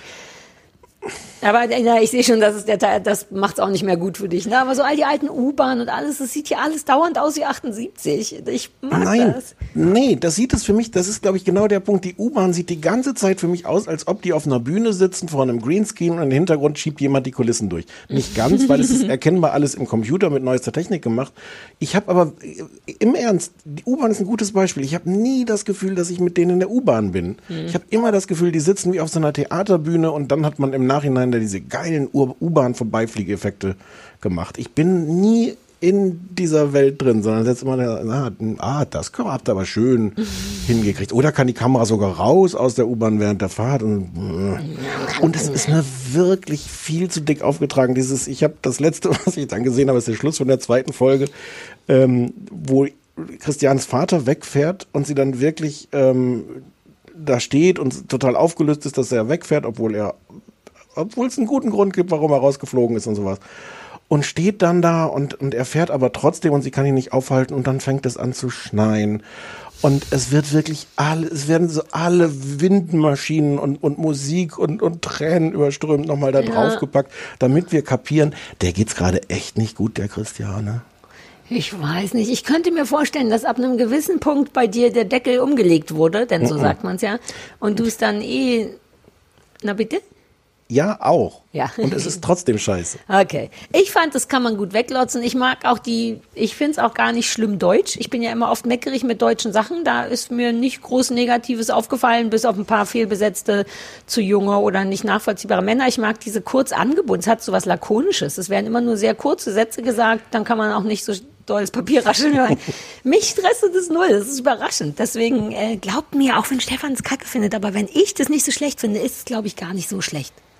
Meine Empfehlung ist, und ich habe davon jetzt auch nur 20 Minuten geguckt, einfach, wenn man schon mit Prime kann man auch diesen alten Film Mhm. gucken. Und der, du bist in der ersten, du bist nach einer Minute bist du im Sound drin in diesem Laden. Mhm. Ähm, du bist sofort in der Geschichte. Der, ich glaube, an dem kann man auch ganz viel aussetzen oder sowas. Aber ähm, der hat sich sofort bei mir ins, also ich habe mich sofort interessiert für die Leute. Ich war in dieser Welt drin und ähm, all das, was, was die Serie nicht schafft. Man könnte ja sagen, man kann also in jedem Fall mal Wir Kinder vom Bahnhof Zoo auf Prime gucken, ob jetzt als Ja. Film oder als Serie, ist euch, bleibt euch unbenommen. Oh, dieser Zoohandlungsbesitzer. Hat der noch eine größere, Günni. wichtigere Rolle? Hat der eine wichtigere Rolle noch, der, wo Stella dann, dann einzieht Ja. anscheinend? Okay. Ich finde die auch irgendwie ganz, ganz gut. Ach, naja. Es liegt jetzt auch nicht an den Schauspielern und Schauspielerinnen, also jedenfalls nicht an den Jungen, aber Außer an den zu Jungen. Da wiederum schon. ja, äh, aber warum? Also warum? I don't know. Vielleicht war der sein Vater, vielleicht war das ein super junger Vater. Vielleicht musste der jung besetzt Ja, werden, um authentisch aber- wie möglich zu sein. Ich, aber ich glaube, ich, glaub, es ist nicht nur, dass der zu jung Ich glaube denen nicht, dass die eine Familie sind. Ja, nee, ich ich glaube auch nicht. Nee, kann man auch nicht. Aber der Vater ist das Hauptproblem, weil er wirklich aussieht wie jemand, ein 18-Jähriger, der als 19-Jähriger geschminkt wurde. Es haben aber auch, es ist auch ein lustiger Vergleich, wenn du das Original guckst von, von äh, 19, was habe ich gesagt, 82 oder sowas, wo die Leute logischerweise die Frisuren von damals tragen. Mhm. Und mir ist dann erst aufgefallen, nee, das stimmt gar nicht mehr. Ich habe mir das vorher schon gedacht. In, in der Serie tragen halt alle so Frisuren wie, hm, wir denken uns mal aus, was so eine typische Frisur von der Zeit war. Dadurch haben die alle so einen komischen, wie nennt man denn so einen, so einen, so einen Wellendackel, nee, Cockerspaniel-Haarschnitt. Ah, so oben eng und unten gehen dann, Ja. unten passieren Sachen, ja, ja. Und ich finde, die sehen alle aus wie jemand, der aus dem Katalog so typische Frisuren der Zeit geordert hat. Und deswegen fand ich so interessant, den Film zu gucken, wo die Leute einfach in der Zeit Frisuren haben. Und ja, haben. ja, und ja, da gibt's schon auch Ähnlichkeiten, aber ganz viel ist halt einfach dann doch natürlich. Ich merke schon, ich Bitte dir nicht beruhigen Sie sich. Nein, nein. Uh, was war das für ein Geräusch? 14 Uhr, du musst, du musst, du musst irgendwo hin. Äh, warte, was ist das? Ich weiß nicht, was das ist. Das ist, glaube ich, Ah, eine- Sebastian hat heute. Geburtstag. Oh, ja. Sebastian. Sebastian, herzlichen Glückwunsch zum Geburtstag. Also aber nicht der böse Sebastian, der gute Sebastian. Naja, der böse Sebastian ist auch nicht der böse Sebastian, aber der strenge Sebastian. Oh nein, der Strenge. Aber dem gratulieren wir nicht zum Geburtstag. Der so, Strenge würde dir auch nicht seinen Geburtstag sagen. Hausen haben wir gesehen. Hausen deine, haben wir gesehen. Deine, ganz genau. Ähm, eine, ach, da hast du gesagt, das kannst du sehr gut vor, vorsprechen. Stimmt's, bitte? ja. So, so ein Typ, gespielt von Charlie Hübner und sein Sohn, ziehen ein, äh, er, der, der Typ fängt an als Hausmeister in so einem riesigen, düsteren, runtergekommenen Wohnblock. Ähm, und es stellt sich raus, dass in dem Wohnblock nicht nur Arschlöcher wohnen, sondern das Haus selber auch ein Arschloch ist. Gute Zusammenfassung. Ja. Ähm, das reicht schon? Es ist so eine Horror, oder wie nennt man das? Horror, Horror, Mystery, Thriller-Serie. Mystery, genau, Horror, Mystery. ja. Alles sehr, sehr düster, wieder hohe, hohe ähm, Plattenbauten. Das war ein bisschen weird und ein bisschen merkwürdig, dass sich das mit Christiane F. so über, überschnitten hat, denn es ist ein riesiger Plattenbau, der auch immer ein bisschen über, ohne eine Wertung einfließen zu lassen, überdramatisch oft von unten gefilmt wird, um klarzumachen, dass es ein wirklich großes Haus ist, das wirklich, wirklich gruselig ist. Das ist nicht das Einzige, was ich überschnitten hatte, auch äh, offensiver Drogenkonsum. Ähm, Große Hunde. Auch sehr ähnlich. Oh, wir haben noch nicht über die fliegenden, die fliegenden, äh, im Drogenrausch fliegenden Körper äh, geredet, die in beiden Serien vorkommen. Ja. Im, äh, Bei Ah. Christiane F. machen sie es im, im Sounds, wo die dann plötzlich, so ein ganz neuer Gedanke, dass man, wenn Menschen im Rausch sind, so fliegen. Und lustigerweise hatte Hausen exakt die gleiche Idee, halt natürlich so, nur so einzeln von so einem traurigen Typen auf seiner Matratze. Entschuldigung. Ähm, genau, es ist, es ist Horror-Mystery. also der, der, der Hausmeister kommt da hin. Es stellt sich schnell raus, dass, ähm, ich erzähle jetzt doch noch ein bisschen weiter den Inhalt. Okay. ähm, das, also die Heizung funktioniert irgendwie nicht. Das ist das Erste, worum er sich kümmert. Und es stellt sich fest, dass da alles voll so komischem, schwarzen, ölähnlichen Schleim überall rumfließt. Und zwar überall. Mhm. Ähm, und es wird dann irgendwie relativ schnell klar, dass da Dinge passieren, die sich nicht so gut erklären lassen und dass das Haus äh, oder irgendetwas, was Besitz ergriffen hat von Mhm. dem Haus, ähm, äh, mit den Leuten übel mitspielt, die da drin wohnen. Es spielt auch nur, ich glaube, ausschließlich in diesem Haus, was ich ganz besonders fand. Das ist dann so ein bisschen wie so eine, weil das ja so ein enorm großes Haus ist, was auch die, die ganze Zeit gezeigt wird, ist das wie so eine Stadt, äh, ja, wie so ein kleines eigenes Dorf. Man lernt also immer mal wieder gar nicht namentlich und nicht immer Leute kennen und man hat, ich finde, es vermittelt einem so ein Gefühl von abgeschlossenes Universum da drin. Also auch äh, sehr runtergekommen, sehr arm, ähm, sehr bedrückend alles von der, ähm, wie heißt das, von der Stimmung her. Ja, und ich habe das deswegen vorgeschlagen, weil ich das mir privat dachte, ach komm, guck ich mal, und dann sehr beeindruckt davon war, wie undeutsch das ist. Es gefällt mir jetzt insgesamt gar nicht so sehr, weil ich nicht so ein großer Fan von so Mist, also von übernatürlichen Sachen bin. Ich hätte all das gut Du kannst gefunden. Mystery nicht nach Mist abbrechen. Das stiftet wirklich viel bin Verwirrung. wirklich kein Fan von Mist. Ähm, nee, weil ich überlege gerade, weil eigentlich finde ich Mystery manchmal gut, aber in dem Fall finde ich das Setting so cool. Mir hätte gereicht, wenn man gruselige Sachen aus realistischen Sachen schöpft. Also mich nervt so ein bisschen, dass es das Doppelte gibt. Es gibt einmal einfach die Geschichte von den Menschen da drin. Ne? Da ist also ein Mann zum Beispiel, das ist ja so ein bisschen der Grundaufhänger, der sein Baby im Grunde verloren hat unter Drogen, glaube ich. Ne? Der hatte, war auf Drogen, hat ein Kind, ein Baby, musste auf das aufpassen und wacht, das kann man, glaube ich, vielleicht sagen, vor Müll Müllschlucker auf mit der Jacke von seinem Kind und das Kind ist aber nicht mehr da. Und dann wird im Grunde die halbe bis ganze Serie dieses Baby gesucht, eben in diesem abgeschlossenen Systemhaus.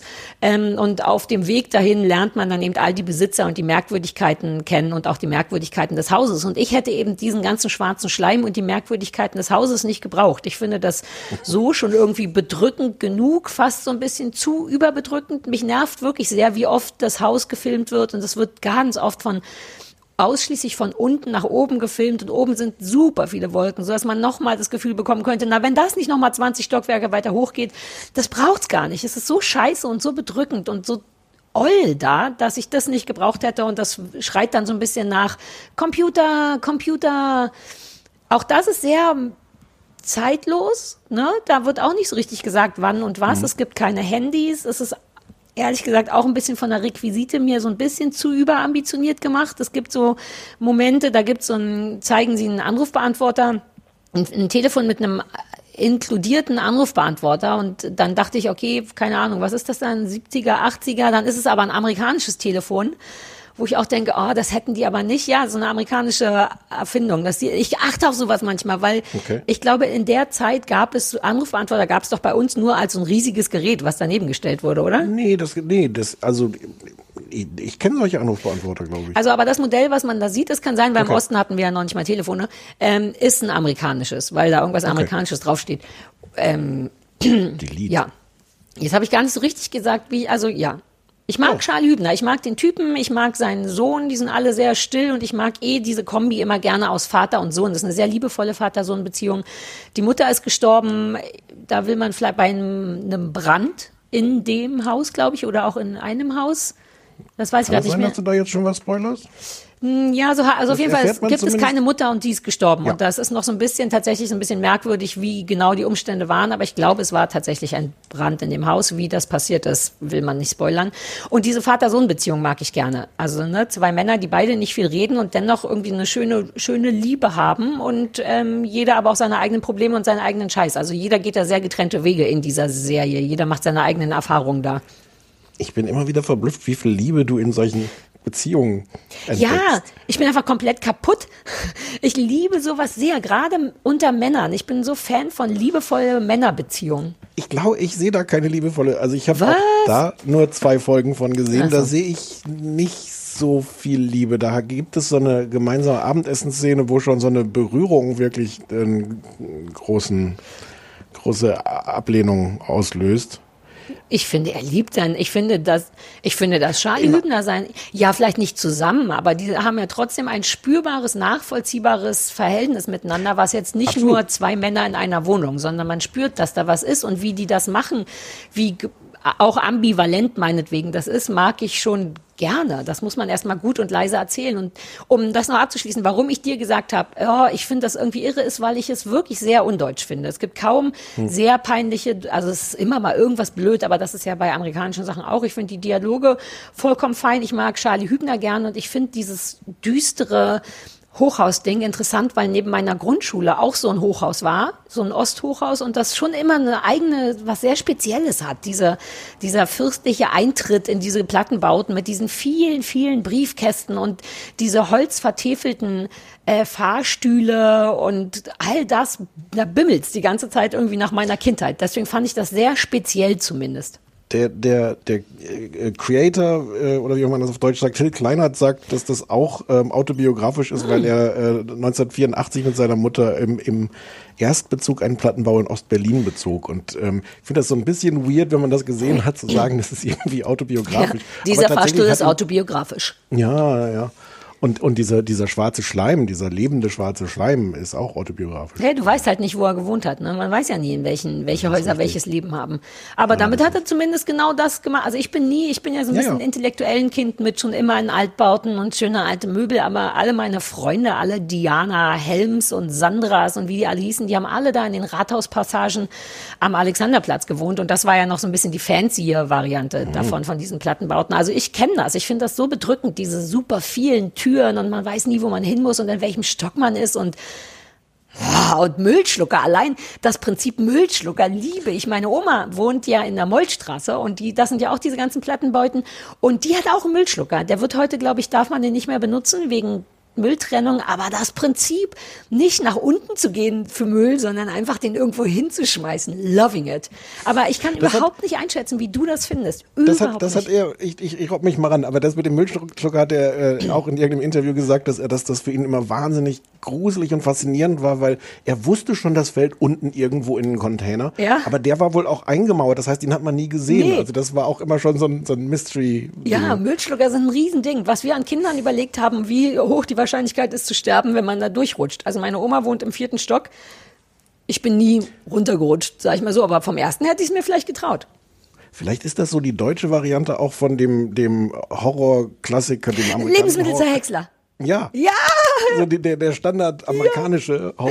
Ich hatte so Bock aufs. Ich habe neulich vor ein paar Monaten habe ich überlegt, warum habe ich sowas nicht? Und dann wusste, das ist, glaube ich, ähm, verboten, einfach aus ähm, Abfall. Ich es glaube, gäbe so gibt's in viele Gründe, nicht. das zu, zu verbieten. Ja, von dem Offensichtlichen mal abgesehen. Aber ich dachte schon, man hat doch immer so viel Mist im, äh, im Waschbecken. Wie geil das wäre, so ein Abfallzer. Ich will sowas. Sarah, Es könnte doch so eine Sicherheitsvorkehrung Sarah. haben, dass ich mit dem Arm nicht rein darf. Sarah, selbst wenn das legalisiert werden würde in Deutschland, kannst du mir bitte jetzt und hier Nein. mir und Nein. allen, die dich lieb haben, versprechen, dass du nie so ein Gerät Nein. kriegst? Niemanden von euch, die mich lieb haben, habe ich so sehr lieb, um auf einen äh, Müllsch auf die Möglichkeit eines Müllschluckers zu verzichten. Wie viele Tage lang hättest du zehn Finger, während du so ein so ein Ich glaube, ich werde besser mit scharfen Geräten. Ich habe neulich all meine Rollschneider, ich habe fürs Nähen äh, so wie so ein Pizza Schneidegerät, nur mit ganz scharfen, also so Teppichmesser Schweißausbrüche scharfen nur von deiner Blades. Geste, die du- die Ich habe vier davon in vier verschiedenen Größen und ich habe bei allen die Blades gewechselt. Und dafür muss man die Blades anfassen. Und ich habe keinen Auer gehabt. Boom. Wie gefällt So, es wie- dir? Ähm, also besser, kann ich schon mal sagen. Als besser wir Kinder vom Bahnhof Zoo. Ähm, ich finde, ich finde Charlie Hübner und äh, der der andere, der Sohn heißt Tristan Göbel, der Schauspieler ist irgendwie auch so ein Kinderschauspieler, sonst den kennt man wohl, der ist da jetzt halt so Teenager. Ich finde die interessant, ich finde deren Beziehungen auch interessant. Ähm, ich mag, ich fange mal an mit dem, was, was ich mag. Es hat an manchen Stellen so einen Humor, mit dem ich nicht gerechnet habe. So, einen- so einen ganz trockenen norddeutschen Humor. Es gibt relativ am Anfang, wo er noch neu da im Haus ist, ähm, versucht er den Schlüssel zu finden für alles. Und Ja. fragt dann irgend so eine, so eine total, am Anfang auch total desinteressierte Bewohnerin so, äh, wo, wo finde ich denn hier den Schlüssel? Äh, Und sie sagt, "Hm, versuchen Sie den Briefkasten, der so hinter ihm ist. Und Mhm. er sagt so, ja, ich habe keinen Schlüssel dafür. Und in der Sekunde macht es so Patongel und der Briefkasten geht auf und der Schlüsselbund fällt raus. Und das ist, man könnte das so als kleinen Gruseldingens auch nehmen, weil da passiert schon so was Übersinnliches. Das hat an der Stelle aber für mich Mhm. einfach, ist das lustig. Ich glaube, es Das sollte auch nur lustig sein. Und, Ja. Aber lustig fand ich es jetzt auch nicht. Aber da sind wir ja eh. Ich, na, also ich habe jetzt nicht, nicht laut gelacht, aber es hatte, es hatte so ein Augenzwinkern, es Mhm. hatte so was Unernstes. Vielleicht können wir uns darauf Mhm. einigen. Das fand ich, das fand ich nett. Ähm, davon gibt es dann nicht so viel mehr, aber, aber ein bisschen was gibt's das. Und dieses ganze Wortkarge, irgendwie, irgendwie hatte das für mich was Norddeutsches, obwohl es vermutlich eher in irgendeiner Art Berlin spielt. Nee, weiß man auch nicht, wo es spielt. Ist auch Quatsch. Ja, nee, und soll man, glaube ich, auch gar nicht, soll ja, soll man, glaube ich, auch gar nicht wissen. Aber das Wortkarge mag ich auch. Das war aber wie bei, bei Bahnhof Zoo. Also, dass nicht so viel gelabert wird, sondern viel, ne, auf normal. Wir müssen gar nicht zurück zum Zoo. Alles gut. Aus. Pfui, der ist schon weg. Pfui.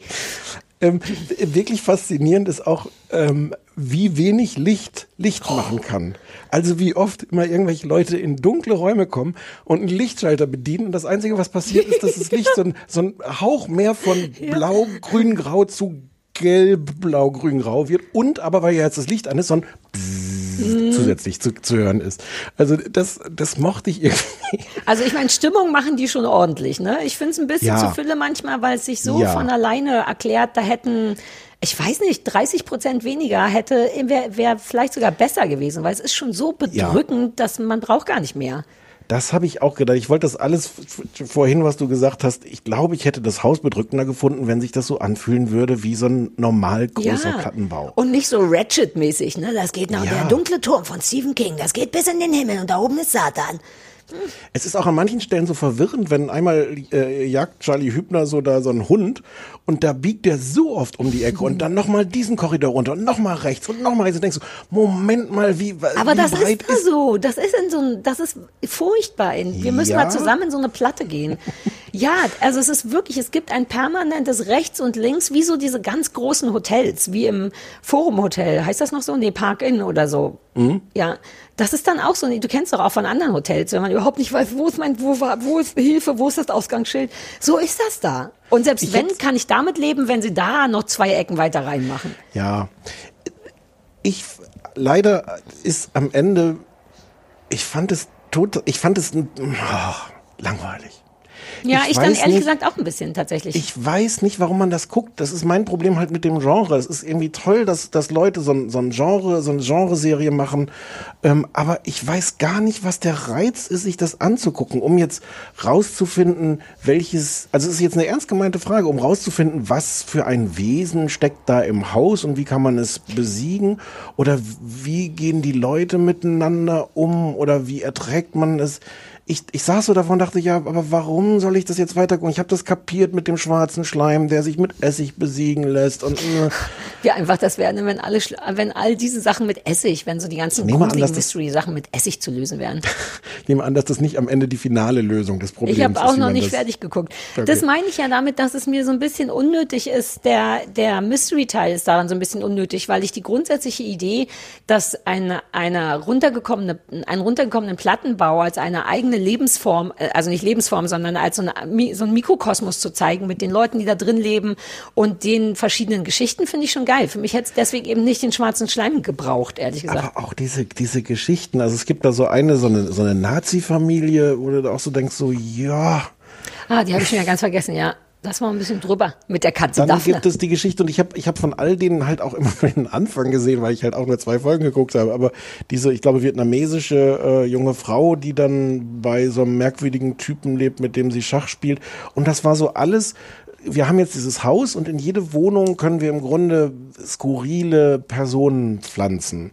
Und dafür waren die mir irgendwie zu drüber. Vielleicht müssen die das sein, weil es ist ja Grusel, Horror und sowas. Es ist so ein bisschen märchenhaft alles. Ähm, ähm, ja, ich finde, das ist der Teil, der mich auch ein bisschen daran nervt. Sowohl das Mystische als auch so ein bisschen der drübere Teil. Wie gesagt, mir hätte es gereicht, wenn ein paar Sachen davon wegfallen. Dann hätte ich es mir gerne für die Bildgewaltigkeit und so angeguckt. Also ich fand das schon Mhm. nach wie vor gut und ich will es nochmal sagen, relativ undeutsch. Es gibt ja nicht so viel coole Horror- oder Mystery-Sachen im Deutschen und das fand ich schon sehr cool irgendwie. Aber wie, wie oft man mit der Kamera bedeutungsschwanger auf so ein Luftgitter irgendwie Ja. zufahren kann. Immer wenn irgendwelche Leute irgendwas machen und dann heißt das Luftgitter so Mhm. diese so Klimaanlage oder was immer das dann ist. Und jedes Mal, und ich denk so, ich habe in meinem Leben sehr wenig von diesen Horrorfilmen gesehen, ahne aber, dass das durchaus schon häufiger mal vorkam. Aber das heißt, ich habe ohnehin Nee, ja, nee, du hast vollkommen recht. Das ist auch so ein Klassiker, Luftschächte. Ich bin noch nicht Ja, mal sicher, ob wir das haben in Deutschland. Ich habe noch nie so einen Luftschacht gesehen, vielleicht Ja. wegen Altbau. Aber es ist halt auch das amerikanische Urding per se, dass Sachen durch den Luftschacht kommen und gehen können ja, und so. Das sollen sie ja auch. Ich habe nichts dagegen, dass irgendwelche Geister durch Luftschächte kommen und gehen. Aber ich muss doch nicht in jeder zweiten Szene daran erinnert werden, dass auch in diesem Zimmer wieder ein Luftschacht ist. Ich habe das Ja, kapiert. ja. It's, also an manchen Stellen hatte ich das Gefühl, übererzählt ein bisschen. Genau. Ich habe mich so ein bisschen als Zuschauer auch für, für dumm verkauft gefühlt. Trotzdem, äh, also ja, es hat, es hat irgendwie schöne Sachen. Charlie Hübner, der, der Sohn, alles Ja. okay, kann man, ja. Sag nochmal den aus. Sender. War das Sky? War das Prime? Was Ja, war denn das? Sky. Nee, das ist sogar eine Eigenproduktion von Sky. Ja. Und äh, ich glaube, das habe ich noch nicht gesagt. Acht Folgen, Ah. ah. 60 Minuten. Warum muss denn das auch immer eine Stunde lang sein? Naja, weil es so viel zu erzählen gibt. Ich muss super dringend auf die Toilette. Kannst du vielleicht das Ding alleine wuppen so lange?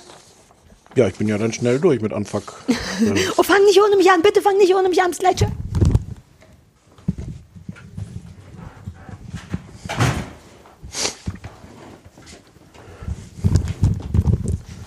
Tagchen. Und so war Unfuck the World. Ja, fand ich genauso. Ich finde, du hast es ganz gut zusammengefasst. Vor allem äh, meine Meinung dazu.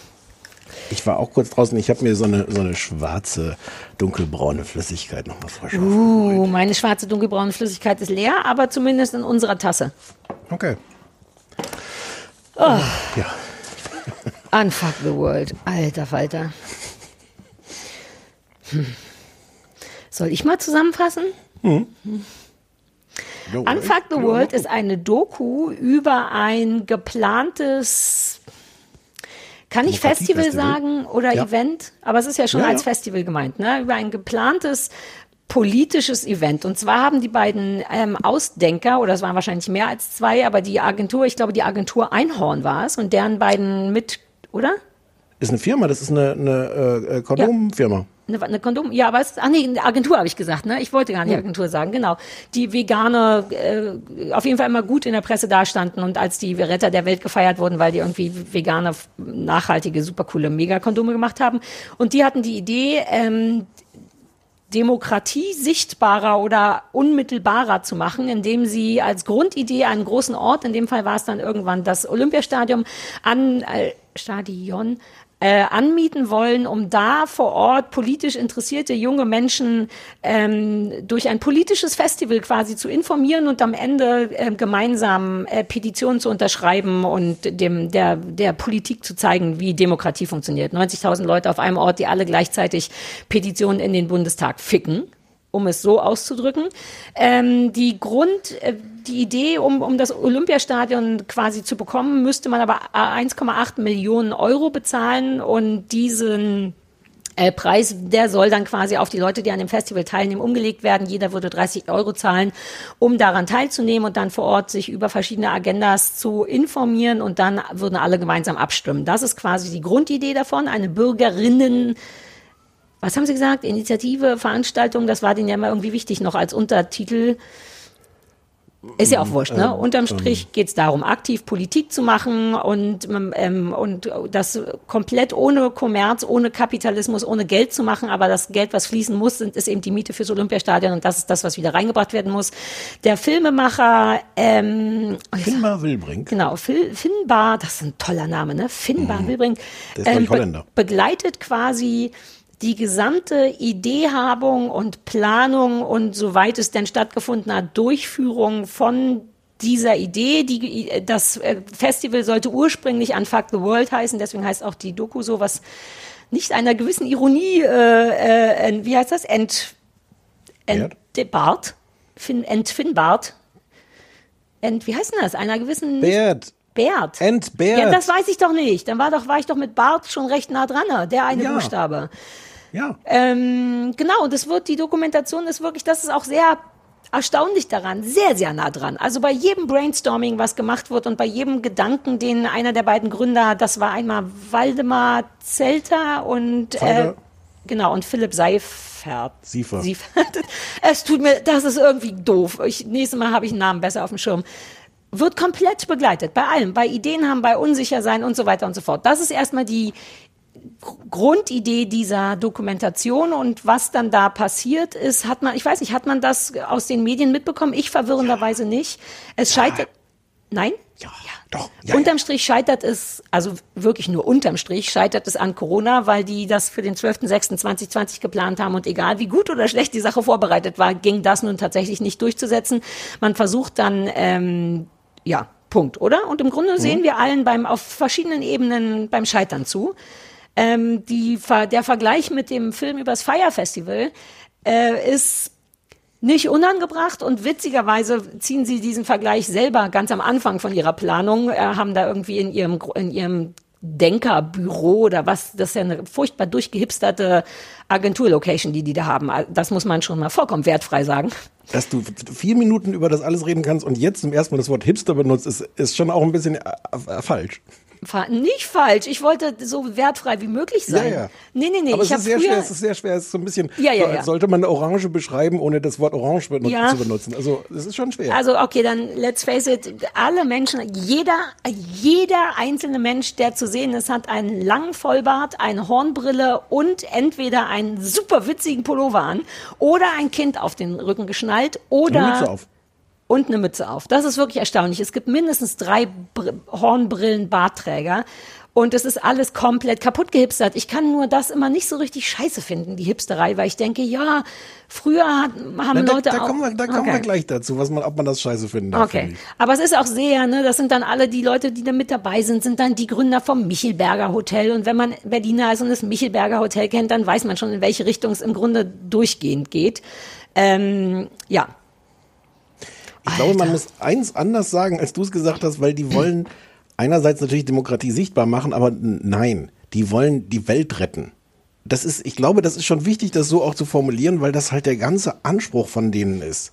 Ich glaube, das erklärt auch viel davon, warum das so schief gegangen ist und so schmerzhaft auch anzugucken ist. Das sind nicht Leute, die sagen, ey, lass uns doch mal ein bisschen was für die Demokratie machen, sondern es ist wirklich die Überzeugung, wir haben es jetzt rausgefunden, wie mhm. es geht. Und danach, es gibt zu jedem Problem gibt's eine Lösung. Das ist im Grunde auch schon bekannt. Und dann stellen wir das ab und dann haben wir eine Petition und dann müssen die das machen und dann ist alles gut. Ja, ja, es ist generell, ist, ist dieser ganze Film begleitet von so einer durchgehenden Hysterie der Macher.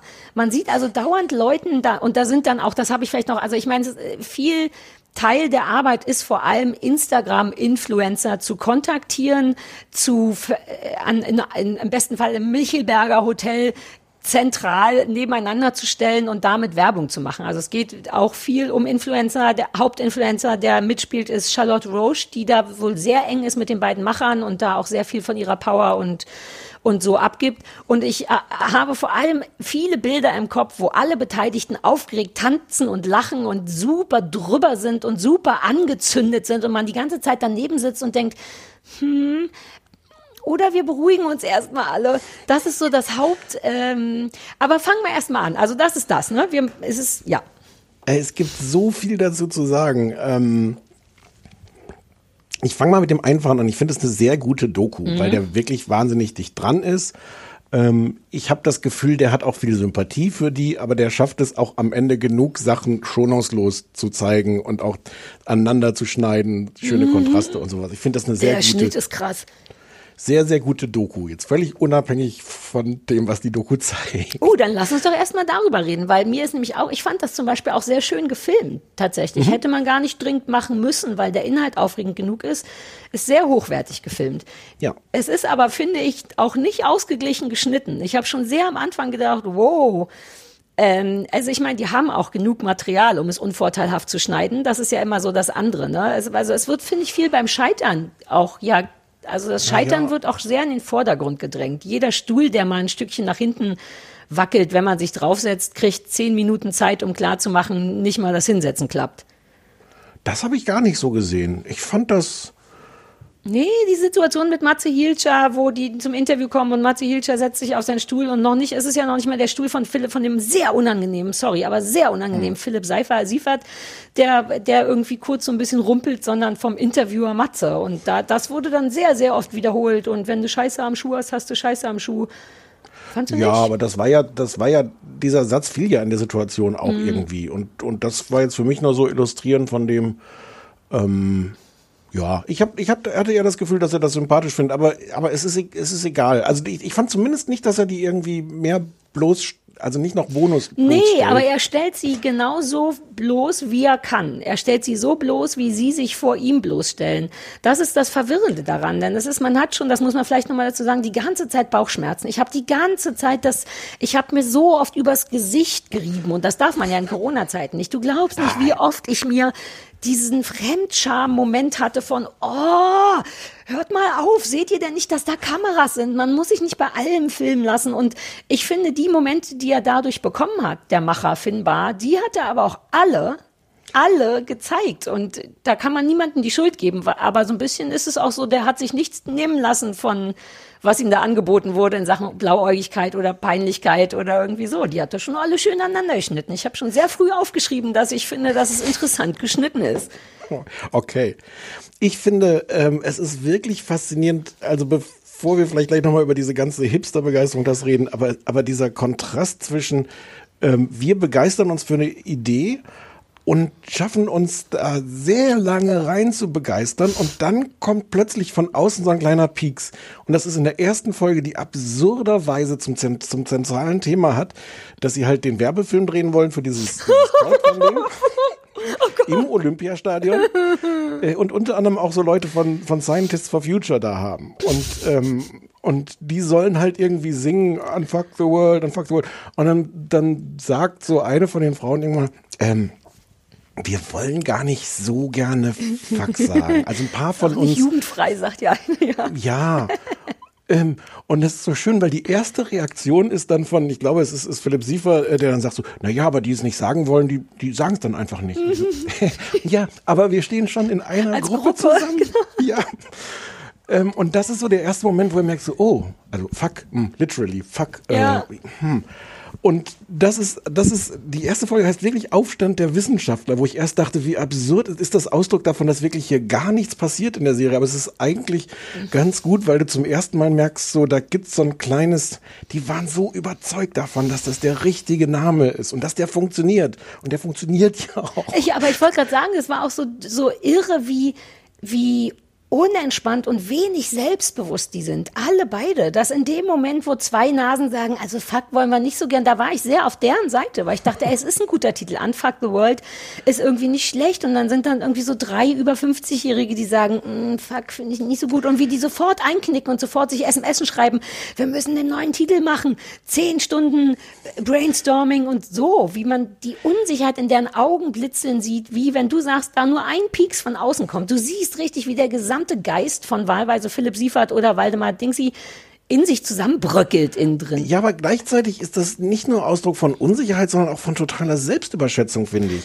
Jemand wie ich, und ich möchte gar nicht dafür plädieren, dass mehr Leute so sein sollten wie ich, wirklich nicht. Aber wenn ich eine Idee habe, ist 60 Prozent meines Gehirns damit beschäftigt zu sagen, "W- wirklich, ist das, willst du nicht nochmal überlegen? Hm, Was könnte passieren? Wie Ich will, wie gesagt, ich will das gar nicht sagen, dass das unbedingt besser ist. Mhm. Aber, ähm, aber davon sind die halt völlig frei. Die sind völlig in dieser, wir wissen, wie es geht. Und dann reicht halt tatsächlich, wie du sagst, so ein Peak zu sagen, oh fuck, oh nein, oh, oh, oh, das, mm. Ja. Und dann, dann, ich, ich hoffe, also, Mental Note to Self, niemals sich beim Brainstorming filmen lassen. Exakt, Alter, Falter. Was ich hier geschrien habe und dachte, wissen die, dass da die Kamera an? Das macht man einfach nicht. Man darf sich nicht beim Brainstorming filmen lassen, weil alle guten Ideen auch dabei kaputt gehen. Also dieses, sorry, dass ich jetzt so reingerätsche, aber ich habe mir die Haare gerauft. Zwei Teile. Erstens, im ersten Teil des Brainstormings wird ja noch erklären die sich alle gegenseitig nochmal, warum Unfuck the World ein guter Titel ist. Einfach, um nur nochmal sicher zu gehen, warum die den überhaupt gewählt haben. Und dann nehmen sie irgendwie so ein paar Gründe. Ja, ja. Ja, und allein das ist schon uncool. Ich weiß ja alleine, dass es irgendwie ganz lässig klingt zu sagen Unfuck the World, aber wenn mir dann jemand auch mit dem manipulativ, vollkommen zu Recht manipulativen Hintergedanken an Titelfindung mir das erklärt, kann ich sofort die Leute nicht leiden, weil ich dann auch denke, aha, ihr habt nicht einfach nur einen coolen Titel gehabt, sondern ihr wolltet damit auch was. Das will ich erstens gar nicht wissen. Ein cooler Titel muss ein cooler Titel sein und entweder zimmert der oder nicht. Aber dann das Brainstorming, was ja wirklich so ins Leere läuft. Also auch dieses, hm, ähm, oh, Olympia, oh, warum nicht oh? Jeder malt mal ein O. Hm, Kaffeesatz, hm, schwarzes Gold. Hm, weißt du, also so und dann das Ergebnis. Das Ergebnis ist ja nun tatsächlich der allerkomplizierteste Titel von allen, nämlich 1206 2020 Olympia-Bürgerinnen Nee, irgendwas. da, ja, nach Olympia ist Schluss, aber ja. Nee, da, eigentlich wollten die noch Bürgerinneninitiative.com, wir sind die geilsten slash.de haben. Das ist doch krass. Allein die Zahlen 12, 06, 2020 und dann aber noch die 20 ist auch das O von Olympia. Manchmal. Manchmal ist es aber 2020 Olympia. Also sie haben Ja. von einem sehr guten Titel sich zu einem wirklich verrückten, nichtssagenden Nulltitel runterge... Aber es ist auch da, auch da stecken wieder so viele Sachen drin. Also zum einen, ich glaube auch, man darf kein Brainstorming filmen. Nein, weil, sollte man nie. Weil die Idee von einem Brainstorming ist, dass jeder Unsinn erstmal okay ist. Genau. Den Unsinn willst du aber nicht anderthalb Jahre später, wenn das Projekt gescheitert ist, nochmal im Fernsehen sehen. Nein. Dann ist aber auch, also dieses O, wie die sich da reinsteigern, wenn wir jetzt das O gemacht, ich habe ein tiefes Bedürfnis, einfach mal ein O zu malen, dann holen sie sich alle Farbe, dann malen sie die so. Da denke ich schon, okay, jetzt sind wir nicht mehr auf dem, oh, jedes Brainstorming ist irgendwie peinlich, sondern jetzt sind wir schon auf so einem besonderen Level von, wir steigern uns in dieses O rein, wir gucken mal, ob wir uns das ermalen können. Ja. Und dann gibt es aber ja noch diese dritte Ebene, dass denen völlig unklar ist, was wollen sie denn eigentlich erreichen? Ein Grund, warum dieses Brainstorming so ein Debakel ist, ist ja, dass niemand weiß, was ist denn eigentlich der Inhalt? Mhm. Ja, wir retten die Welt. Ja, aber wie? Mit was? Und, und warum im Olympiastadion? Was auch ein schwieriger Ort ist für so Ja, Demokratie. Das fand ich nicht.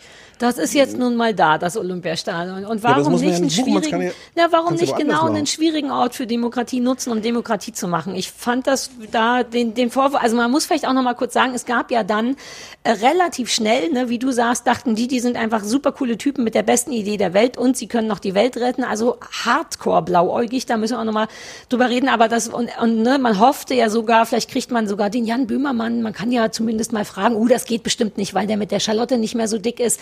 Ne, aber so ein kurzes Glitzern in den auch alles Augen. diskutiert. Ja, ja, als der Name fällt, uh, der Böhmermann, ich weiß nicht, oh, das wäre schon toll. Und ausgerechnet der ist dann der, der irgendwie so einen ganz großen Stinkefinger-Tweet macht und dann wird auch noch gefilmt, wie die das alle lesen und wie alle zerbröckeln und traurig werden und diese ganzen O's und Fax. Aber Sekunde, und Sekunde. Sekunde. Ja. Da ist der Schnitt, weil du das vorhin gesagt hast, wie gemein oder treffend oder was auch immer der Schnitt ist. Sie zeigen direkt vorher das Gespräch, was der Filmemacher führt mit, ich glaube, Philipp Siefer. Äh, Und, und der, der Siefer erzählt, er hat das noch nie erlebt beim Projekt, dass alle Leute, denen er das erzählt, dass die das alle super finden. Alle. Und der Filmemacher fragt so, und niemand, der sagt, Leute, was ist das für eine Quatschidee?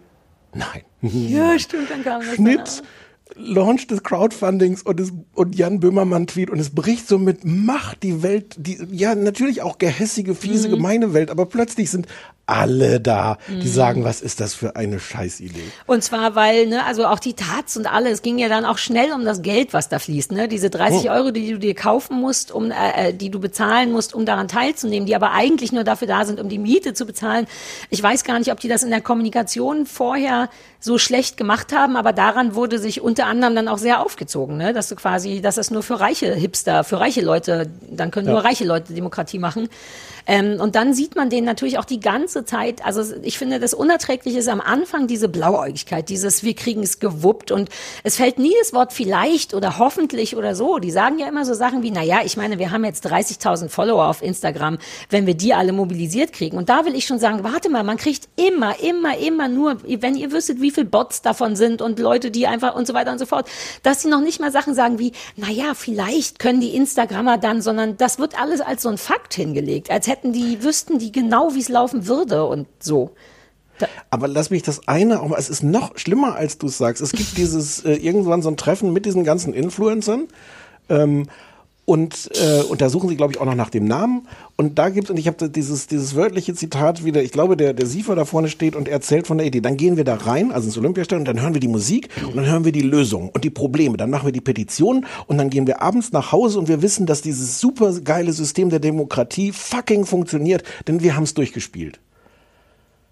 Wollen wir kurz erst nochmal sagen, dass er das den Leuten erklärt wie Dreijährigen? Das habe ich mir aufgeschrieben, dass er wirklich sagt, und dann, dann machen wir das und dann, dann drückt jeder auf sein Handy und dann geht die Petition nicht so in den Bundestag, sondern so. Puff. Und alle Weil das, war Influencer. guter, das war guter Effekt. Mit dem, mit dem. Soundeffekt, mit dem Mikro war das ganz gut. Es war hat, ganz hat gut. die Leute sofort gehabt. Aber ich meine, selbst da, und wir haben ja alle Bock, Influencer zu hassen, selbst da waren die Influencer nahezu die Schlauen, weil die dann so Fragen stellen, wie, ähm, kurze Frage, wenn das alles gleichzeitig, hier Ja- Janine Michaelsen hatte, glaube ich, vollkommen zu Recht die Frage gestellt, okay, wir wollen dann also 90.000 Leute würden gleichzeitig auf den Knopf drücken und ja, bitte Petition sagen, kann der Server das?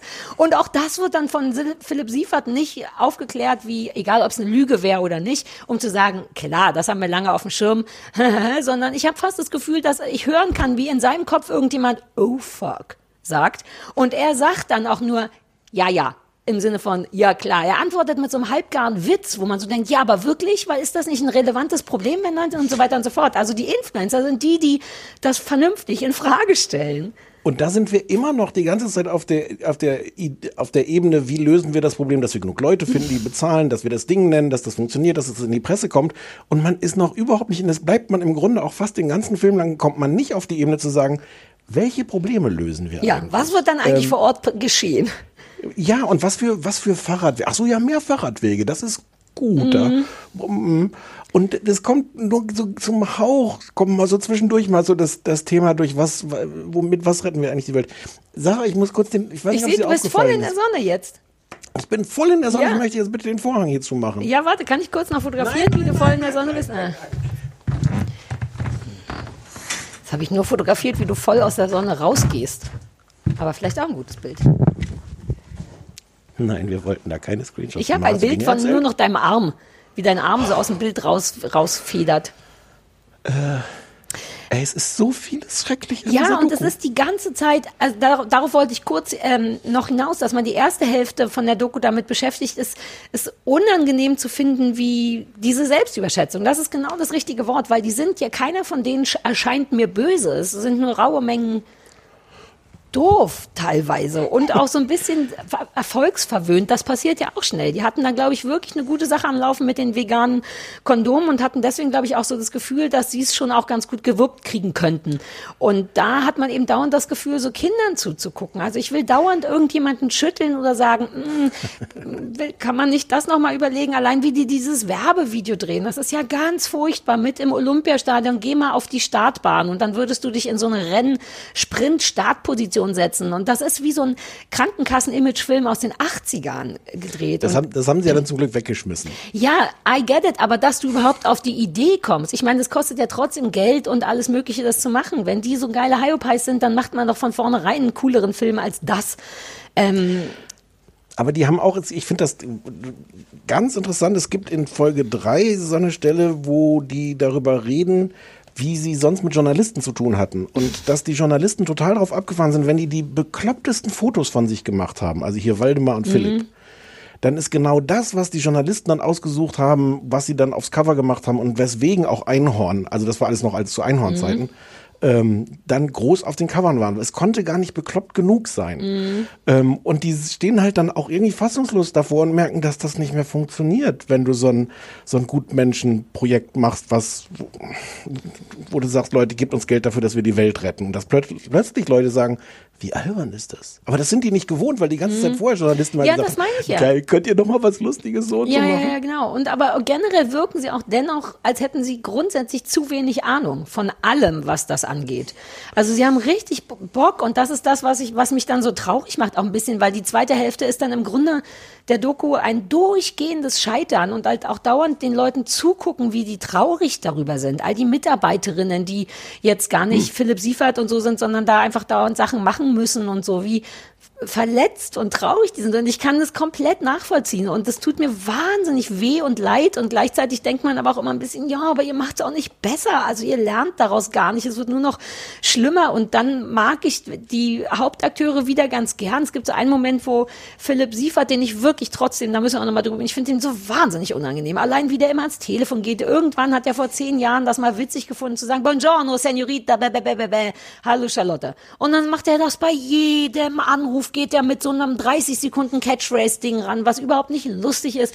Aber es gibt halt so einen Moment, wo er meint, er weiß überhaupt nicht mehr, was er sagen, also dass er sich so wahnsinnig unsicher fühlt, dass er sich nicht mehr traut, Stories zu machen und so, weil er die ganze Zeit überlegt, womit man ihm noch eine Schlinge drehen könnte. Und ich kenne dieses Gefühl, also gerade nach einem Shitstorm ist, und dann, das tut mir wirklich irgendwie auch leid, aber es ist so durchgängig bedrückend. Das ist nur bedrückend. Alles ist bedrückend. Ich kann gar nicht sagen, warum. Auch mich stresst Charlotte auch total.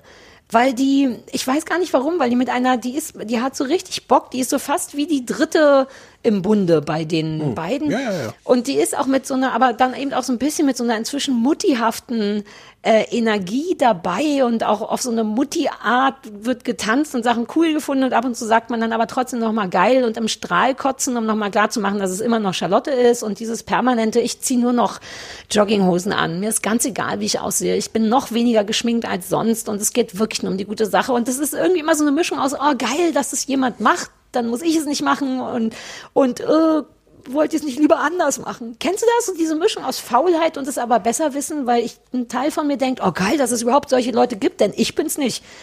Ich, ich würde ich würd den gleichen Gedanken irgendwie anders sagen. Ähm, ich bin so, es, es ist natürlich so, so leicht auf diese Leute draufzuhauen. Ja. Wir mit unserem Zynismus, wir sind ja super da drin, all das zu sagen, was die Scheiße machen. Und wir sind ja nicht so gut darin, einfach selber was zu tun, Ja, um die Welt das meine ich ja.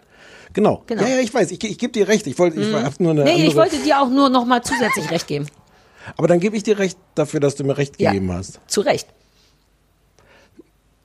Ähm, also, also dieses, dieses Dilemma, ähm, natürlich braucht es Leute, die nicht sind wie wir, die nur da sitzen und so. Also ich meine, bei mir ist das ja auch mein, mein Beruf, Leute zu kritisieren.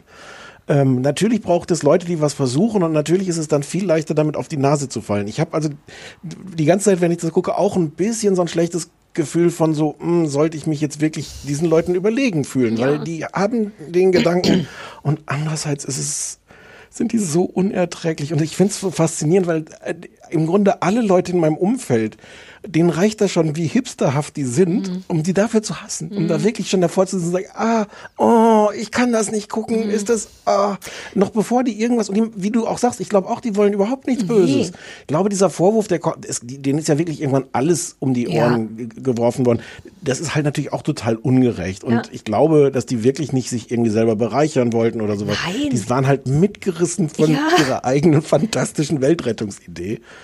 Ähm, aber wie schwer das zu ertragen ist, denen zuzugucken beim, beim Hipster sein. Ja, also wir müssen auch trotzdem über das Hipster-Sein nochmal reden. Ich bin ja die Erste, die eigentlich, ich habe immer keinen Bock darauf, wenn Hipster, dieses Hipster-Bashing ist mir zu leicht, weil jede Generation hat halt sein, seine komischen Genres. Ich weiß nicht, was das in den 70ern oder in den 80ern war, aber irgendjemand hat immer Schlaghosen und Brustbeutel getragen und die waren wahrscheinlich damals die Hipster oder Hippies oder was weiß ich von damals. Aber diese beiden Menschen und auch diese Firma oder Agentur oder so sind wirklich wie, also fast wie so ein Cartoon von Ja. Hips. Also so, dass denen das eigentlich müssten die im, im Kreis der coolen Hipster total uncool sein, weil sie es so hart übertreiben. Also eine Tischtennisplatte, natürlich, also im Büro und natürlich noch so ein Greiferautomat, wo man Kuscheltiere rausholen kann und überall steht Fuck you und Scheide und wir sind wirklich super pro Feminismus. Ich finde es auch immer ein bisschen schwierig. Die Aufzählung, die die machen, ist immer sowas wie ähm, äh, äh, Feminismus, Rassismus und so wo man so denkt, ja, es werden immer so zwei Sachen genannt und danach kommt immer und so weiter. Das ist auch schwierig, finde ich. Nur Radwege. Ja, und auch so, ja, genau. Und so ein bisschen finde ich sie auch zu, Stichwort das an den Körper getackerte Baby. Lass uns mal kurz darüber reden, wie pro Frau die alle sind. Die sind so pro Frau, dass ich fast zurück an Herd möchte. Also, ne, es gibt ja den, einer hat direkt in der ersten Folge so ein, so ein Scheidenkostüm an. Ne, wo sein Kopf die Klitoris ist, glaube ich. Und ich denke so, ja klar, okay, I get it. Du hast kein Problem mit Muschis. Das fände ich schön, wenn es generell immer so ist, aber und ja, du hast ein Kind und niemand sieht je deine Frau und du bist echt super aufgeklärt, weil du die ganze Zeit das Kind mit zur Arbeit nimmst. Ich habe das Gefühl, dass sie dauernd klarstellen wollen, was für supere Spitzentypen die sind. Und allein das macht, dass ich zurück in die 50er Jahre will und meinem Mann was kochen will. Ja, aber das könntest du doch eh. Ich darf ja nicht in die Küche. Weißt du ja. Geht dir das nicht auf die, auf die Nerven, dieses Das- enorme total. pro Frau? Na, Ich finde es unglaubwürdig, das ist mein Problem. Natürlich bin ich totaler Fan von pro Frau, aber muss man wirklich eine Muschi anziehen, nur um ganz klar zu machen, aber an der Szene stört mich noch was ganz anderes. Da sitzt er, das ist glaube ich der Waldemar in dem Fall, der in diesem riesen Muschi-Kostüm da sitzt, auf der Bühne mit Charlotte. ja. Und die, die den ganzen Saal auch animieren, irgendwie dann zu rufen, wir sind geil oder sowas. Ja. Und da sitzen halt, keine Ahnung, 200, 300 junge Frauen. Das ist irgendwie die Female Future Force oder sowas, so eine Veranstaltung.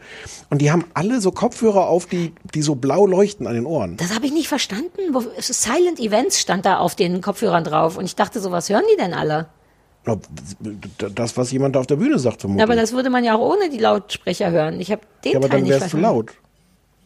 Dann würden es ja andere auch hören. Na, aber alle, die das, nee, jetzt mal im Ernst, wir müssen kurz drüber reden, weil ich wirklich nicht sicher war, was das soll. Was heißt ein andere?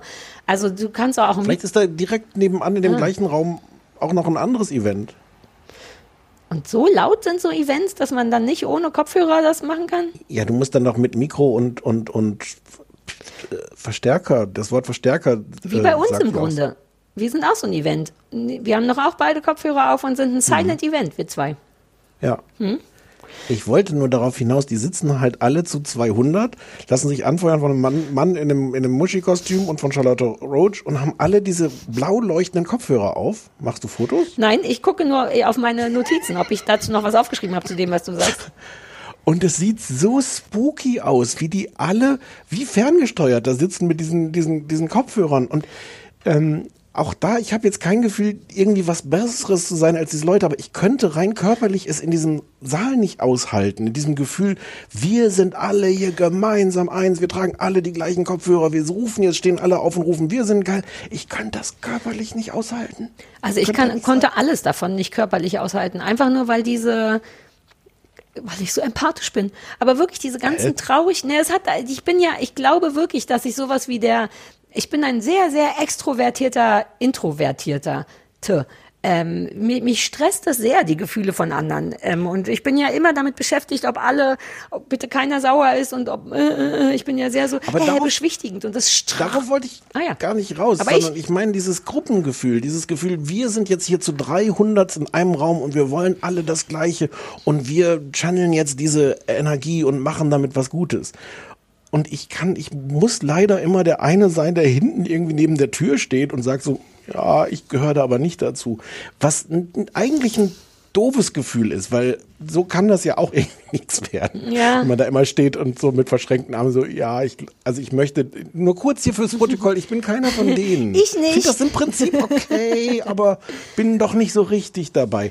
Da ist nichts, worauf ich stolz bin, aber andererseits verstehe ich es auch nicht, wie man da so sitzen kann und so sehr. Das ist halt auch ein Grund, glaube ich, dafür, warum die so in verschiedene Debakel reingerauscht sind, weil sie niemanden in diese offensichtlich bei diesen Brainstormings hatten. Das gab es dann später, als sie sich zwischendurch geeinigt hatten, dass O der Name sein soll für dieses Event. Und dann gibt es später so eine Szene, wo die irgendwie am Schreibtisch sitzen, da sitzt der, der Typ irgendwie neben ihm, der anscheinend bei diesem Brainstorming nicht dabei war. Diesen ganzen Gruppen, diese Gruppendynamik für O nicht mitgekriegt hat und der irgendwann sagt, ähm, äh, O, wirklich? Äh, Ja. Sollen wir darüber, soll- vielleicht können wir noch mal kurz darüber sprechen. Ohne Kamera und auch, das sagt ist, er, ne? Sollen wir vielleicht kurz Mhm. noch mal ohne Kamera darüber sprechen? Genau, und dann sieht man, dann hört man nie wieder was vom O. und, und irgendwie haben die es in ihrer ganzen geilen, positiven Unternehmenskultur offensichtlich nicht geschafft, Leute wie mich da einzustellen, die dann hinten stehen und sagen, nee, Ja. Und man, ich, vermutlich wäre es richtig, mich in vielen Fällen zu überstimmen, aber, aber vielleicht hätte ich auch gelegentlich mit meinem, äh, seid ihr sicher, dass das eine gute Idee ist? Aber weißt du, was, was ein richtiges großes Problem war für mich? Dass ich die ganze Zeit ein Teil von mir dachte, ist doch aber eigentlich eine ganz coole Idee. Und ich auch nicht so ganz richtig sicher bin, jetzt komme ich wahnsinnig dümmlich und naiv, aber warum es eigentlich keine gute Idee war. Ich meine, ich weiß, dass sich nicht jeder 30 Euro leisten kann, aber wäre doch cool, wenn die, die sich 30 Euro leisten können, tatsächlich dahin gehen und einmal, also ich fand die Idee irgendwie geil, weil ich glaube, dass man eben eher so eine blöde Petition unterschreibt, wenn du da so ein, so ein Woodstock, was die ja gerne hätten, ne? die wollten gerne Hm. Woodstock statt Feier sein und sind dann tatsächlich eher ein bisschen Feier statt Woodstock gewesen. Aber die Idee fand ich erstmal gar nicht so schlecht. Sag mal, was an der Idee kacke ist. Ich finde diesen Gedanken so merkwürdig, dass Demokratie ist, wenn du 70.000 Leute in einen Ort versammelst und dann Petitionen durchpeitscht. Also dieser Grundgedanke, den die schon haben, es gibt ja Lösungen. Also äh, ich glaube, Politik ist nicht zu sagen, ähm, da ist ein Problem. Wir wissen ja alle, was die Lösung von dem Problem ist. Und dann stimmen wir dafür und dann muss sich der Bundestag damit beschäftigen. Sondern ich glaube, die Idee von Demokratie ist schon, sich über Dinge zu streiten und zu sagen, na ja, okay, eure Idee ist ganz gut, aber da, damit haben wir da ein Problem und da und sich, äh, sich irgendwie mühsam auseinanderzusetzen und zu, zu denken, dass Demokratie ist, wenn alle wissen, Fahrradwege, das ist das Richtige und wir drücken jetzt alle auf den Knopf und dann kommt das. Hm. Ich fürchte, so einfach ist es nicht. Ja, Und aber es wären ja auch nicht alle Petitionen der Welt würden da ja verabschiedet werden. Also ich fand das aber- als so ein Zeichen von, guck mal, man kann das tatsächlich sichtbar machen, indem man eine große Masse auf einen Platz stellt und sich da irgendwie, ob das dann funktioniert hätte, weiß ich gar nicht. Aber ne, der Plan war ja draußen diverse Infostände und dann werden diverse Petitionen zu verschiedenen, ein bisschen Und weniger Petitionen zusammengezogen. Und bitte? Arcade Fire hätte gespielt. Ja, ja, genau. Und so, ich finde es immer noch, ein, also ich hätte mich da nicht gern sehen lassen wollen, weil ich glaube, ich, das Publikum wäre wirklich sehr, weil da, also Instagram hat eine wirklich wahnsinnig große Rolle gespielt. Bei allem kein Kapitalismus und lass uns bloß nicht Werbung machen und so war es halt schon trotz, oder lass uns kein Geld reinholen, war es dann trotzdem sehr abhängig immer von all den Influencern. Ne? Deswegen sollte ich es, glaube ich, auch gucken. Du warst zwischendurch eingefroren. Sag nochmal, was du gesagt hast, solltest du es gucken? Ähm, deswegen sollte ich, glaube ich, gucken, weil es halt auch so ein riesen Influencer-Ding ist, weil es ja auch sehr um diese Leute ging, die damit aufspringen und wie die das nutzen und so. Ja, und weil ich gespannt war, wie viel hast du entwickelt aufgrund der, Ja. der also Raue Mengen. Allein die, wie die sprechen, das kann man denen vielleicht gar nicht vorwerfen, aber all dieses ganze, nee, das ist mir einfach zu Call to Action mäßig. Weißt du, ich meine, und auch der Schnitt, auch da war das kein Zufall. Die haben ein paar Mal so genau diese Sachen reingeschnitten. Also ich war dankbar dafür. Mein Hass hatte kein Ende, aber ein Teil von mir dachte auch wirklich, je, aber richtig fair ist es auch nicht. Also auch bei dem Brainstorming, da muss man der Fairness halber mal sagen, da ist ja da sind ja irgendwie ein, zwei Flipcharts mit allen Ideen, die die hatten. Da waren schon auch ein paar dabei, wo man denkt, ja, ja, stimmt, das könnte auch Sinn machen. Und das, was sie dann nehmen, ist, wo Philipp Siefert si- sich einen runterholt auf sein O oder wer auch immer auf sein O und dann noch angefangen wird, aus dem Kaffeesatz zu lesen. Ähm, man hätte ja auch die guten Ideen zeigen können. Ich will nur noch mal sagen, aber- dass der Schnitt schon Aber oh, ist es am Ende geworden. Ja, stimmt. Also bis irgendjemand sagte, sag mal, was seid, was seid ihr Das eigentlich? ist die ganze Zeit, so- also es ist auf so vielen Ebenen, um es mal ein bisschen abzuschließen und zusammenzufassen, so doll unangenehm. Ich habe mir wirklich noch nie so viel unnötig am Körper rumgespielt. Weißt du, so dieses, Hey, nee, ja, aber wirklich, ich habe dauernd irgendwie an den Fingern und im Gesicht und mir das Gesicht gerieben und die Augen zugehalten und nur mit einem Auge hingeguckt und Ah, also das Scheitern ist fast noch besser zu ertragen als diese Überschätzung am Anfang, dieses komplette Durchdrehen, dieses wir kriegen es gerockt, wenn wir nur alle Leute bis in zwei Stunden animieren dann und so und man immer denkt, nein. ich hatte am Ende auch ein bisschen Mitleid und Ja. ich glaube, dass ich die Veranstaltung furchtbar gefunden hätte. Keine Ahnung, ist jetzt Ja. auch fiktiv. Aber ich hatte auch das Gefühl, dass da vielleicht ein paar ganz gute Leute auch arbeiteten, die aber die beiden, diese Ja, beiden nur nicht die Mützen, halt. Mützenbart, Männer, Jungs. Ähm, Aber vor allem dieser Philipp Siefert, ein weird, den anderen mochte ich, weil er weniger geredet hat und ab und zu sah der aus, als wenn er auch mal nachdenkt oder reflektiert. Und Philipp Siefert war so, so gefangen in sich selbst, auch in, in, diese, in seiner eigenen Geilheit. Buongiorno, si claro, come estás? Hallo, Charlotte, bam, bam, bam. Oh, ich wollte den, wenn der nicht immer ein Kind an sich dran gehabt hätte, hätte ich, wär, hätte ich wirklich, wäre ich da hingegangen, hätte ihn einmal umgeschubst. Nur so, dass er mal den Kopf frei kriegt. Aber ging ja der nicht, weil der Kind? die ganze Zeit so ein Bodyguard-Kind hat. Ja. Ich glaube, man darf Aber- die Leute mit Kindern nicht schubsen. Das wird selbst ich nicht machen. Ja. Der soll mir aber, aber mal hier im Prenzlauer Berg ohne Kind begegnen. Dann muss ich den einmal zumindest ein ganz bisschen schubsen. ja, okay. Ja. Aber die sitzen in Kreuzberg, oder? Auch für die Haare. Alter, Walter. Und diese dauernd lustigen Pullover. Meine Güte, einmal ein schwarzer Pulli. Ist das denn zu viel verlangt? Ich habe so viel aufgeschrieben, aber wir kommen damit jetzt, ähm, wir kommen, es ist. Wir haben auch schon sehr lange darüber Also, aber man muss es sich Das war ein schönes Hotel. Bitte? Das Ja, das Michelberger ist ein unfassbar schönes Hotel, aber das hat alles. Das ist so der, der Hotspot, das Sound der von 20. Ja, das ist das. Wir Kinder vom Hotel Michelberger, so ist das so ein bisschen. Da sind all die coolen, da sind all die. In, das ist genau so ein Influencer-Hotel. Das ist wie das Soho-Haus, nur für, für klein. Das ist natürlich unfassbar geil da. Ich, das ist unfassbar geil, aber Bitte deswegen. Oh, das Michelberger ist so ein bisschen wie Oliver Pocher. Es hat so viel Talent und nutzt es falsch. Nein, jetzt hör mal auf.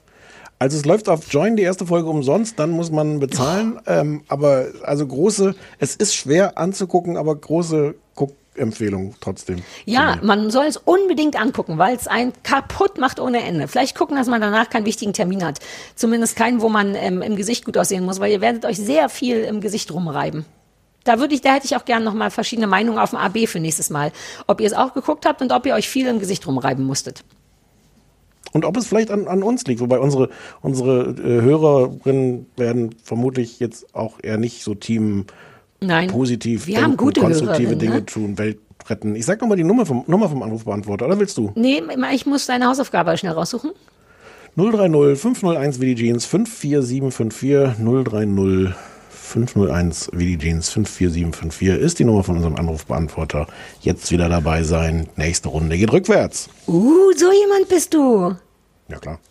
Uh, vielleicht könntest du so jemand, wenn die Weihnachtsmärkte wieder aufhaben, also vielleicht 24, 25 rum, dass du anfangen könntest, da die, die wilde Maus zu moderieren? Mhm. Ja klar.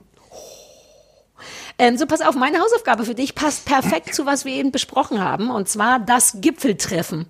Kannst du dir schon vorstellen, was es ist? Jetzt, warst, jetzt bist du richtig eingefroren. Ach so, nee, jetzt habe ich mich nur nicht Ah. bewegt. Ja, ja, ja. Das Gipfeltreffen. Nee, ich habe nichts gehört. kannst du dir vorstellen, was das ist? Das Gipfeltreffen. Johannes B. Kerner.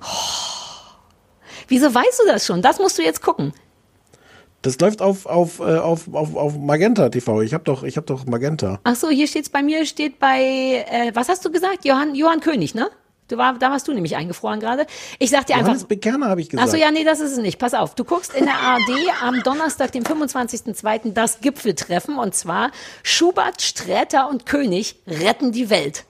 Och, Sarah. Ja, aber es ist nur 30 Minuten lang. Ich habe extra geguckt, dass es nicht so lange ist. Ähm, äh, wer nicht fragt, bleibt dumm. Das weiß schon jedes Kind. Aber auch Erwachsene wollen mit ihrer Ratlosigkeit nicht alleingelassen werden. Und deshalb richten Ranga Yogeshwar, Max Mohr und Marco Schreil ihre mehr oder weniger cleveren Fragen an Olaf Schubert und sein Team, Thorsten Sträter, Johann König. Halbe Stunde Gipfeltreffen, Weltretten mit Comedy Bitch. Sarah, wie sehr hast du mich? Sind doch nur 30 Minuten. Vielleicht könnte das, das helfen. Ehrlich Okay. gesagt ist mir erst fünf vor Aufnahme aufgefallen, dass wir, ähm, äh, dass wir noch Hausaufgaben vergeben müssen. Und ich habe fünf, die, die fünf Minuten, die ich noch hatte, damit ver, ähm, verschwendet, nicht verschwendet, sondern verbracht, im Internet irgendwas mit Eseln zu finden, was du gucken kannst. Ich wollte so eine, es gibt eine Insel in Sardinien, wo nur weiße Esel leben und keiner weiß, wo die hergekommen sind. Aber da gibt es 6000 Insel Esel. Aber es gibt keine richtige Doku, die ich in fünf Minuten gefunden habe darüber. Also falls du selber eine Doku findest über die weißen Esel von Arsenia oder so, von Sardinien, dann darfst du das gucken. Ähm, und dann war es schon 13 Uhr und ich wusste, wir müssen sofort und dann bin ich daran vorbeigekommen. Also, aber eigentlich wollte ich dir was mit Eseln besorgen, ehrlich gesagt. Okay. Also, wenn du was findest mit Eseln, darfst du das gucken stattdessen. Ja, nee, jetzt will ich das andere auch. Ich weiß ja jetzt, wie sehr du mich, also was ich dir. Ich habe fünf Minuten noch Esel gesucht. Ja, okay. Ist doch auch wie hast du dann das? Und, und dann bei Oh, dann bin ich ohne Scheiß. Ich bin einfach auf, warte mal, was ist denn das? TV, Spielfilm.de TV-Programm gegangen und bin dann einfach auf Donnerstag gegangen, damit es ein Tag ist nach der Ausstrahlung und dann war das eins der, tut mir leid. Okay, meine Hausaufgabe für dich.